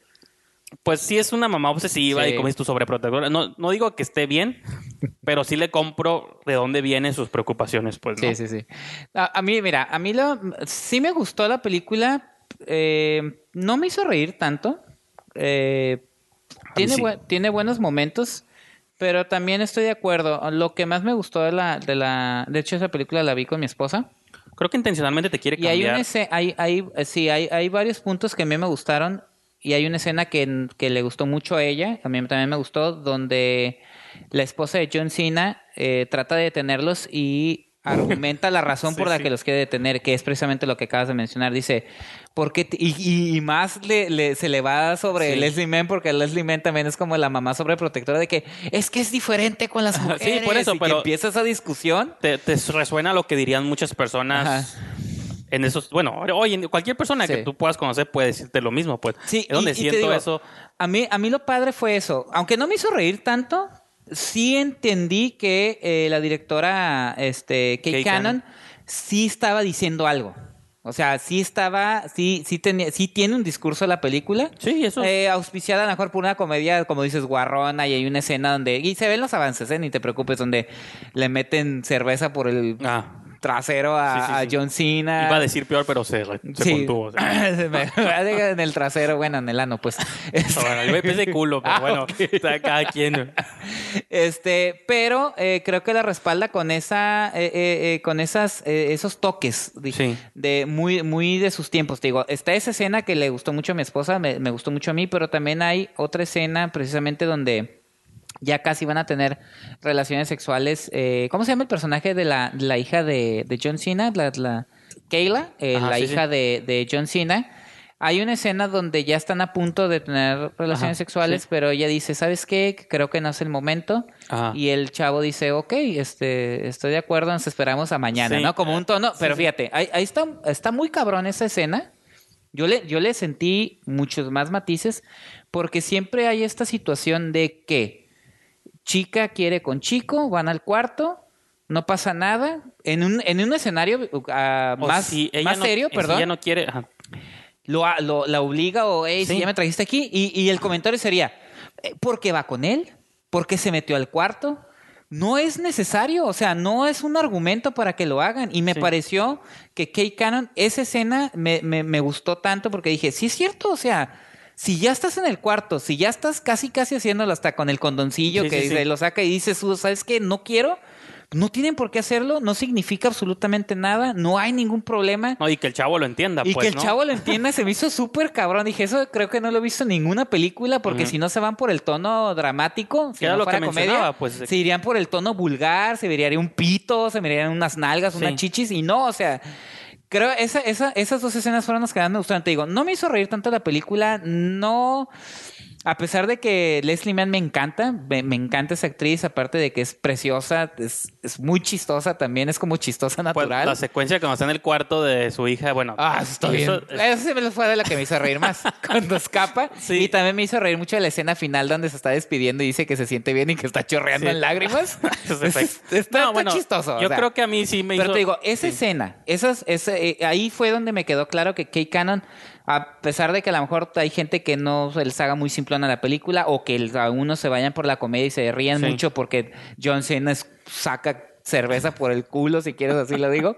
Este, tiene esos, eh, tiene esos, esos, puntos muy interesantes que yo sí rescataría y que, y que me dio gusto que a pesar de que te digo, es una comedia vulgar zona, entre comillas, eh, este, creo que retrata, sin caer en lo moralino ni en lo leccionador, creo que, que refleja muy bien situaciones que se pueden incluso malinterpretar y que vistas desde ese punto de vista dices tú, no, sí, puede, debe de ser así incluso este, ese respeto que hay, o sea, ni los chavos son unos patanes. No. Ni, ni hay el chavo malo aprovechado. Pues y las chavas son guarras, pero guarras dentro de lo que cabe también. Y también me gustó que uno de los, el hijo, la hija de Ike Berholtz es este también habla de la sexualidad. eso es lo que va, o sea, creo que incluso a mí creo que ese fue el mejor elemento que menos me gustó, no tanto que fuera Ah, no te gustó. Sino no, el elemento de la mística china mística más forzado, mágica por así decirlo.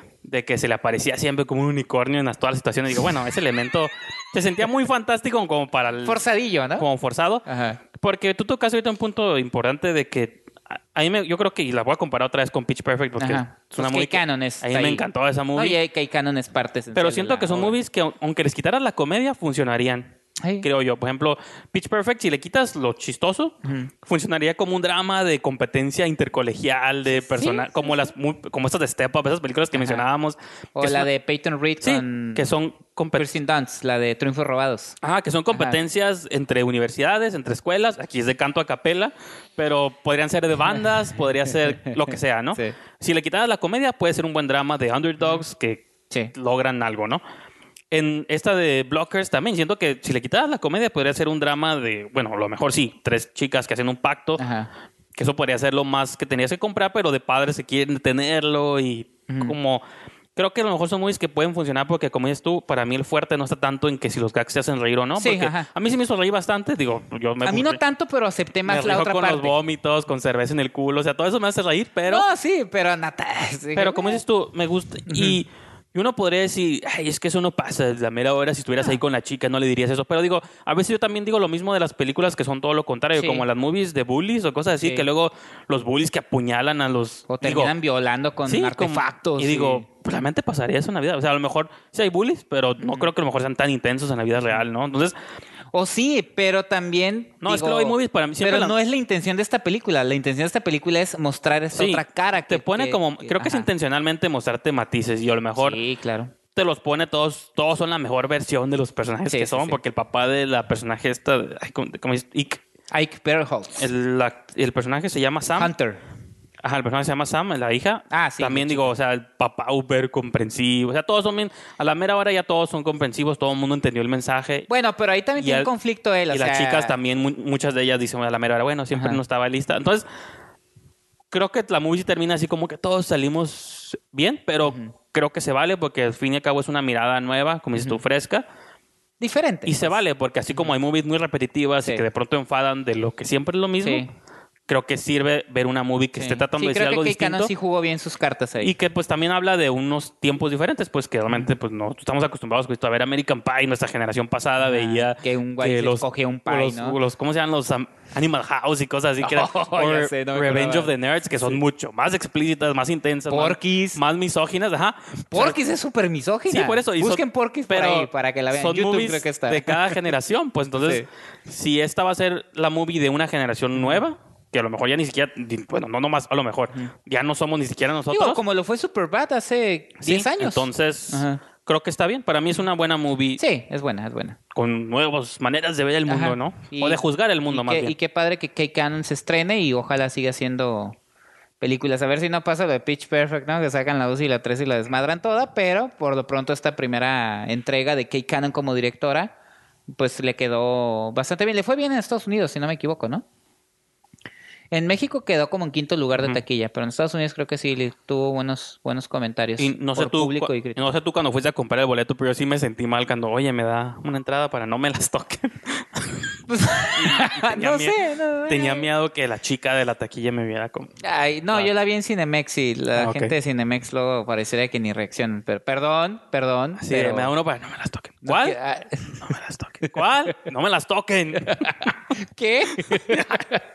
Pero bueno, entonces, esa es la reseña de No me las toquen o este Cock Block, de Blockers, ¿no? Sí, Pero el gallo se interpreta como Cock, ¿no? Emoji Blockers. Ah, oye, algo que sí quiero, eh, que casi no comentamos, pero me llamó la atención, igual este, este crítico Alejandro Alemán lo mencionó, que dijo, dijo, ahora resulta que los luchadores son buenos comediantes.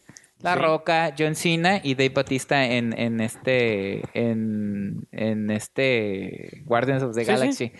Que yo, de entre los tres, yo diría que eh, La Roca es el más carismático. John Cena, digamos que es hábil. Sí. Y para mí el mejor es Dave Batista, porque ya lo vi en su faceta seria en Blade pues Runner. en Blade Runner, en, en Spectre, sale del villano rudo. Pero bueno, ahí están. tres, luchadores que, lo, que han hecho como proyectos interesantes, más allá de lo que llegó a ser en su momento Hulk Hogan, ¿no? No, bueno, creo que a lo mejor los tiempos cambiaron porque también esta es la generación de luchadores que de algún modo también se instruyen. Pues es performance, ¿no? Son actores. La Roca lo dijo una vez en una entrevista. Lo que yo, yo, lo que nosotros hacemos en la lucha libre es actuar. Sí, porque el personaje antes, o sea, sí pelean cuando luchan, pues es una, sí es una acrobacia física. pero hay unos que son malos, como el, el que salió con Van Damme en Universal Soldier. No, me acuerdo. Que también sale en la.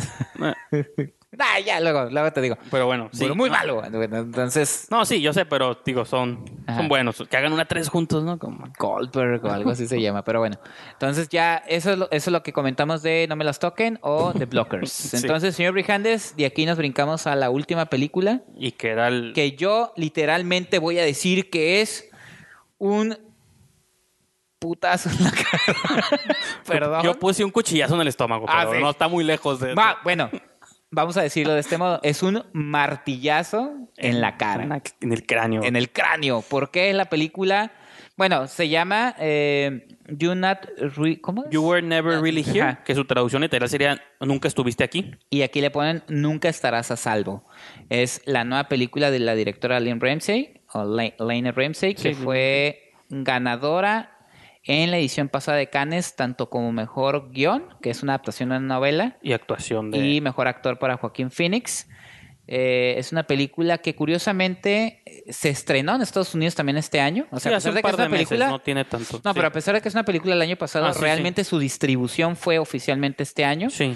Lo que a mí me da. Me estoy saltando un poquito. Me da como esperanza de que a Lane Ramsey y a Joaquín Phoenix lo podamos ver en los Oscars. En los Oscars el próximo año. Pero bueno, esta cinta, eh, ¿de qué va? El personaje que conocemos en esta cinta es Joe, que es interpretado por Joaquín Phoenix, es un ex militar eh, que en su vida ya como civil eh, se dedica a ser como una especie de detective como justiciero. Justiciero, casa recompensas, este, como investigador privado, pero que te resuelve cosas a putazos, ¿no? Sí, que, que, fuera, que trabajan fuera de la ley. Fuera de la ley, una persona que. Es como asesino a sueldo. Bueno, no asesino en el sentido explícito de que. Pero se dedica específicamente como a rescatar niñas de. Como trabajos rudos, ¿no? Sí. De, a rescatar eh, menores de redes de trata de personas. Sí que es como su especialidad, ¿no? que es como una búsqueda de redención del Y que creo que muchas de esas cosas las descifras con, si lees sinopsis y eso, pero yo creo que la movie me gusta... Bueno, ahorita hablamos a Tiene flashbacks. Se va... Bueno, sí, flashbacks, pero los flashbacks tampoco son... O sea, son como simbólicos. Tienes que entender un montón de backstory nomás con una imagen y entender de dónde viene él nomás con puros momentos de imagen. Pues no hay como una explicación de yo fui militar por 10 años y estoy... O sea, no te dice nada, pero la movie te dice todo, pues, ¿no? Que que eso es parte como, pero bueno, sigue, sigue. No, entonces eh, eh, Joe, eh, después de terminar una misión, es contratado por un senador este, para que rescate a, entre comillas, a, la hija de este senador.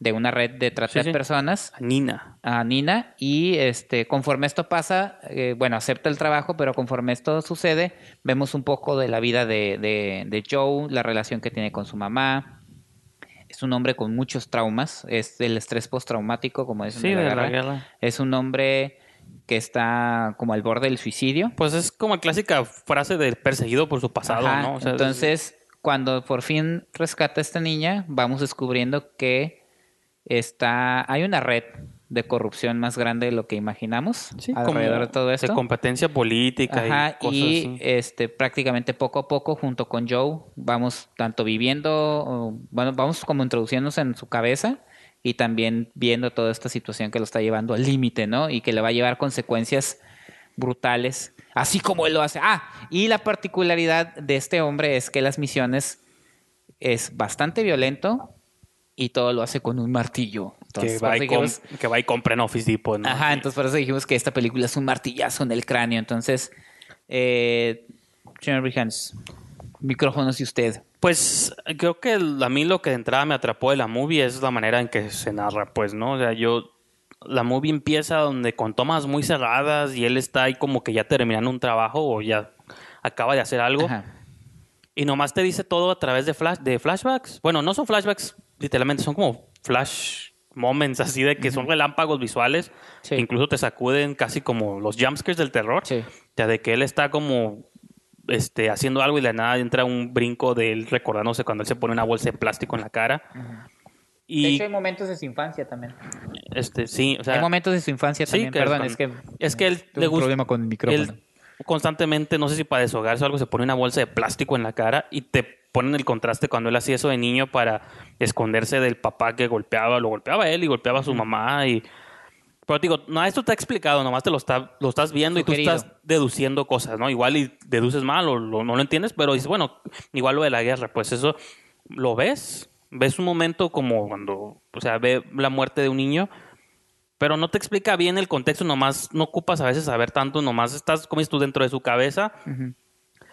Y pues, no sé, Joaquín, digo, Joaquín Phoenix se sabe que es un gran actor, pero aquí te transmite nomás de verlo sentado ahí con su pancilla, o sea, no es tanto de eso, pero sí le todo, no sé qué, hay una transformación. Su día a día, ¿no? Luego lo pareciera como vagabundo, ahí amarrándose los zapatos una banqueta, tirado. hay un podcast donde mencionaron de que dijo, si una ahorita que se retire este Daniel Day Lewis, ¿quién va a ser el próximo actor así? Y uno de los hosts del podcast decían, pues yo creo que Joaquín Phoenix, ahí tenemos un gran candidato. Y yo veo esta muy digo, o sea, me gusta cómo se transforma y es ese pesar, pues, de que lo detectas sin que diga nada, porque incluso tiene muy pocos diálogos él en la movie. Pero ya cuando ves cómo vive con su mamá y ese tipo de relación entre rara y extraña, pero... Entre amorosa y, con fastidio. Pues, pero lo entiendes porque dices, pues tengo que hacerlo porque es mi mamá y luego te acuerdas de todo lo que sufrió ella o cómo te lo pone la movie y dices, bueno, pues tiene que estar ahí. O sea, no, los dos nomás se tienen a ellos, pero seguramente ella no sabe qué tipo de vida o carrera tiene el hijo y él sale. O se las huele nomás. No sé, o sea, la movie te sumerge en este, mundo sucio, violento. Urbano. Que, dices, o sea, es, creo que es ese, una de las cosas efectivas que hace la movie, sumergirte en ese mundo. Hay elementos que no es que no me hayan gustado, pero que de cierto punto me recordaron un montón de otras movies. Yo mencionaba incluso como León el profesional, como cosas que no, igual no se sienten tan novedosas. Creo que lo que esta movie, lo que la salva y lo que la hace genial es la manera en que Lynn Ramsey te la cuenta, ¿no? Se va desenvolviendo porque o sea, el del póster, ahí viene una quote de que es el taxi driver ah, moderno. Lo que te iba a decir. Sí, hay referencia taxi driver. A mí, a mí luego me molestan con esas referencias porque. Sí, te predisponen también. No, y aparte luego no tiene nada que ver. Como Transporting, ¿no te acuerdas que la naranja mecánica ah, en no, sí, tiempos? Porque, nada que ver. Y si el taxi driver nomás porque, nomás porque maneja un taxi en un momento o un carro, ya es taxi driver. O sea, realmente. Bueno, no, porque también tenías sentimientos suicidas Travis Bickle. Bueno, sí. Hay una escena que me recordó mucho cuando no, no y, el Y la relación con una menor de edad, en aquella Jodie Foster, aquí la niña, cuando la salva, la, niña le da un beso y, claro. y no, no tienes que hacer eso, ¿no? Ya te salvé, pues, ¿no? Y también no compré del todo el que él fuera a hacer todo por la niña, que, pero... Pues es una manera de redención. Sí, ajá, pues sí, sí. Ya está en el límite. Ajá, bueno, Cuando nosotros conocemos a Joe, ya está en el límite. O sea, hay un back, hay una historia detrás de él. Sí. No sabemos cuántas misiones lleve. Pero en el, momento, yo sí lo entendí. En el momento en que estamos pues viendo la historia es, ya es el tope, es hay una escena padrísima. Y la locura es que la movie te deja abiertas cosas. ¿Podemos decir spoilers o no? Pues sí, si quieres, sí. Hay una escena padrísima donde él, después de que. Bueno, resulta que Nina no es realmente la hija del senador. Es, es, una, es una niña que prácticamente están peleando entre el senador y el gobernador. Es parte de una red de trata de personas Que, que es como una obsesión del senador y es como la quiere para él solo. la quiere para él solo no entonces ya entramos en algo retorcido pues exactamente. Perverso no sí sí sí. Entonces obviamente que Joaquín Phoenix la rescate y que se y que se y que la quiera separar todo eso ocasiona eh, que el senador esté eliminando los cabos sueltos y entre esos asesinan a la mamá de Joe. Entonces, cuando Joe toma a su mamá. Bueno, hay una escena súper cabrona donde se enfrenta a los que matan a la mamá. Y que ese spoiler, pero yo lo veo venir. Yo en algún punto lo vi venir. Dije, la mamá no va a salir de esta movie. No, sí. este Y que después termina hiriendo, de, eh, deja herido a uno de los asesinos y, le, le, da la información, pero después le da la mano cuando está muriendo y que pues, es una como un reflejo de de compasión por parte de Joe, pero la escena que yo me refiero es después va y lleva a su mamá al río, se pone piedras en las bolsas para sí, morirse con ella. Entonces, para mí esa es la situación límite que está viviendo Joe, porque en el momento en que ya se va a morir, como que reacciona y dice, si yo me muero, la, niña se muere. Sí.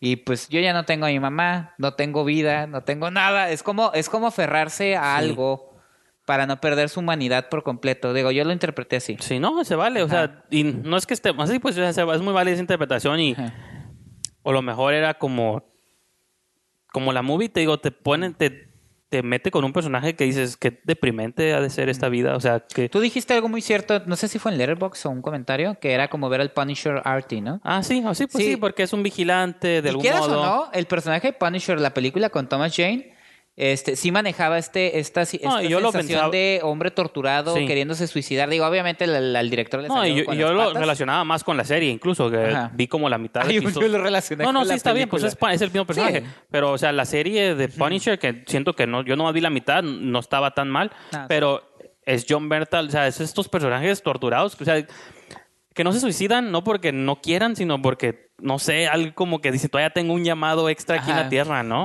Y el de los dos, mi llamado es matar, a, dejar un camino de violencia. Y entonces, esos, ese tipo de personajes son, son es difícil estar con ellos durante lo que duran las movies o la Pero serie. Yo pues, creo que también eh, algo que a mí me gustó mucho de la película, como dijimos, el manejo que le da la directora, Lynn Ramsey, a la película, en una época donde el cine no, no, en una época no, no, o sea, todo lo contrario.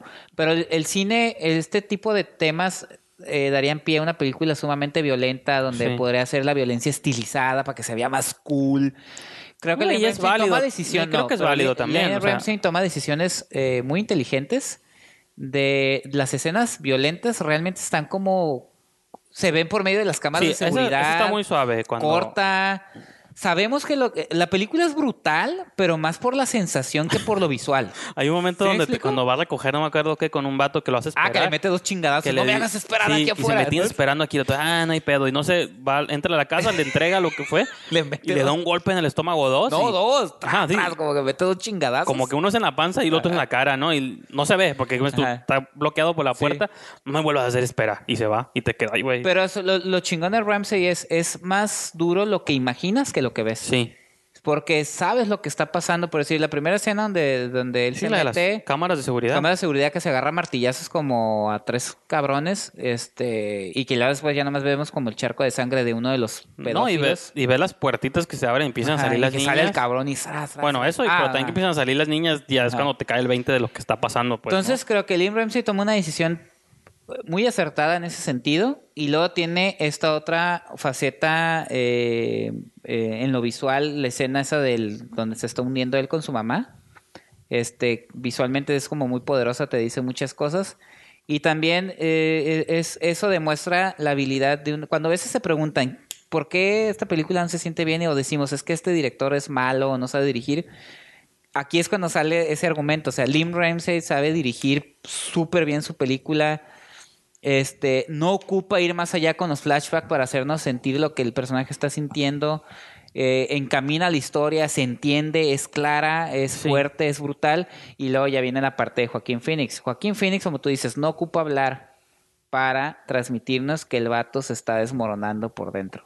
El vato está hecho pedazos de repente te digo, no dice nada, pero está en una vía del tren y nomás como que se va acercando, se va acercando, se le queda bien una señora ahí que está al lado como esperando también el, el, metro y de repente ya como que se, se acomoda, lo de la bolsa, este la escena final donde termina aniquilando a, a este a los que va a la mansión del senador, que aniquila a los malosos y que después como que le da un, un breakdown así, que se arranca la camisa y que, y que también te queda amigo si lo hizo él o si fue su imaginación. Ajá, sí, porque al final también juega con la imaginación de él. Que hay un supuesto suicidio y que después dices tú, ah, cabrón, pasó, no pasó, y luego dices, no pasó. Pero te digo, yo creo bueno, que. Bueno, y que a lo mejor sí pasó y nos estamos imaginando la situación ideal donde él y la niña se reúnen juntos, como León, el profesional. Ajá, que ya sería León. Pero creo que es la combinación entre, la, entre Lane Ramsey y la actuación de Joaquín Phoenix, lo que esta película, y lo digo así como luego hablo y dices tú, ah, ya es muy rápido para decirlo. Obviamente se va al top 10 de este año para mí, pero no nada más eso. Esta es una película que va a trascender con los años y eh, sí, sí la estoy comparando, sí, muy, muy al estilo de lo que sucedió en su momento con un taxi driver Creo que esta película tiene muchos elementos para convertirse en referencia. Ahorita lo vemos como igual como en su momento vieron Taxi Driver, como que ni la pelaron, ni siquiera gana el Oscar. Pues en Cannes ganó todo.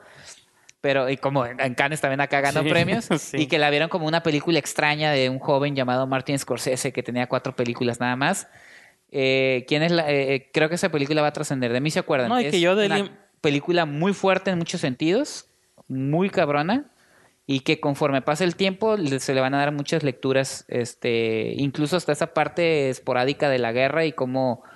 Porque sin ser tan... tan pues quizá la única desventaja... La única desventaja quizá es eso de que sí tiene muchos puntos en común con Taxi Driver, incluso hasta la cuestión política, porque Taxi Driver en algún punto también mete cuestiones, ¿te acuerdas que pues se quiere matar a un senador? ¿Cómo, a, un candidato a la senaduría. Entonces sí tiene muchos elementos que se pueden relacionar un poco con, Ah, y, otro dato, Lionel Ramsey es la directora de Tenemos que hablar de Kevin. Que yo recuerdo esa movie, yo la vi en el cine cuando salió. Yo no la he vuelto a ver, ¿eh? me, encantó, pero son veces que no vuelves a No, sí, es una, con Tilda Swinton teníamos al Flash de hoy en día, es, es Miller. Ajá. Y el papá era John C. Reilly, ¿no? Sí, va, que o sea, comediante haciendo... Sí, pero era un papel muy No, sí, pero... Es una movie que yo recuerdo cuando la vi también te deja estos feelings como extraños. que muchos dicen que fue que le robaron el Oscar a la nominación porque ni la pelaron a Tilda Swinton como Entonces, esta movie, pues digo, es la, digo, la única referencia que tengo de Lynn Ramsey. Sé que ha hecho más películas, pero acá también yo creo que con esta movie sabe cómo sumergirte en estos mundos quizá en los que no quisieras estar, pero pues como tú, es parte del el arte o de las movies, pues ponerte ahí. Como tú, si, si es un estilo de dirección muy... O sea, todo está en close-up, tomas muy cerradas, eh, no, no y la manera en que como no te cuenta los antes ni después, nomás te tiene ahí en medio de la situación.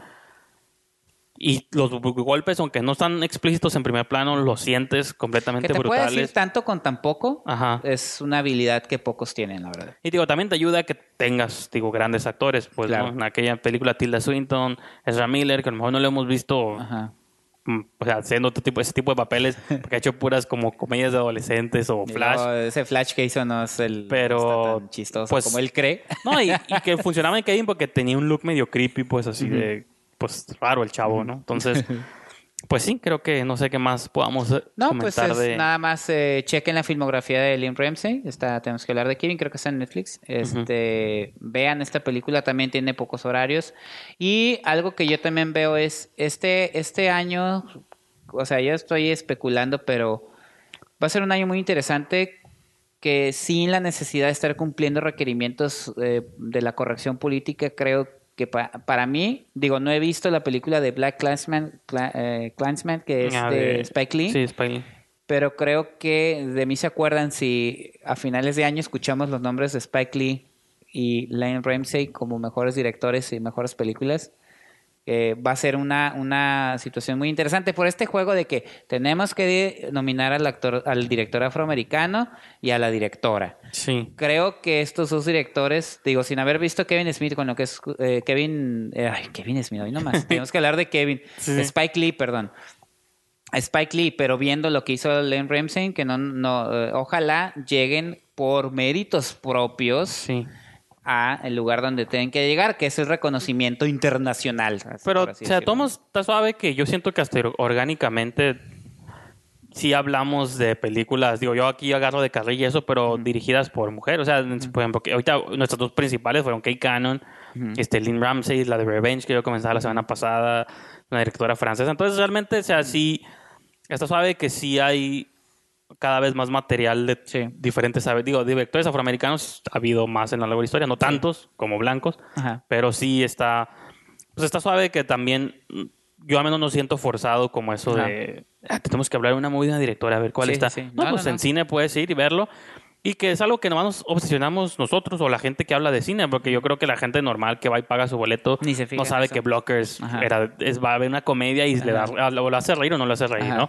O ven este y ven un drama intenso o, ven nada. O no ven. Entonces, es eso, pues al final también caer en eso de que no hay tampoco por qué hacer separaciones. Exactamente.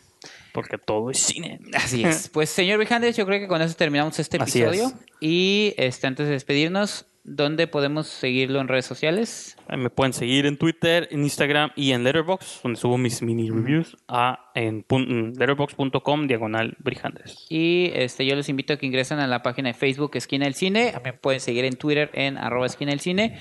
Y no olviden ingresar a la revista esquinadelcine.com donde van a ver eh, estos episodios y reseñas de diferentes colaboradores. y chismes de la farándula. Chismes de la farándula. Eso no hay, todavía. Ah, todavía no. No, no, ¿para qué, para qué?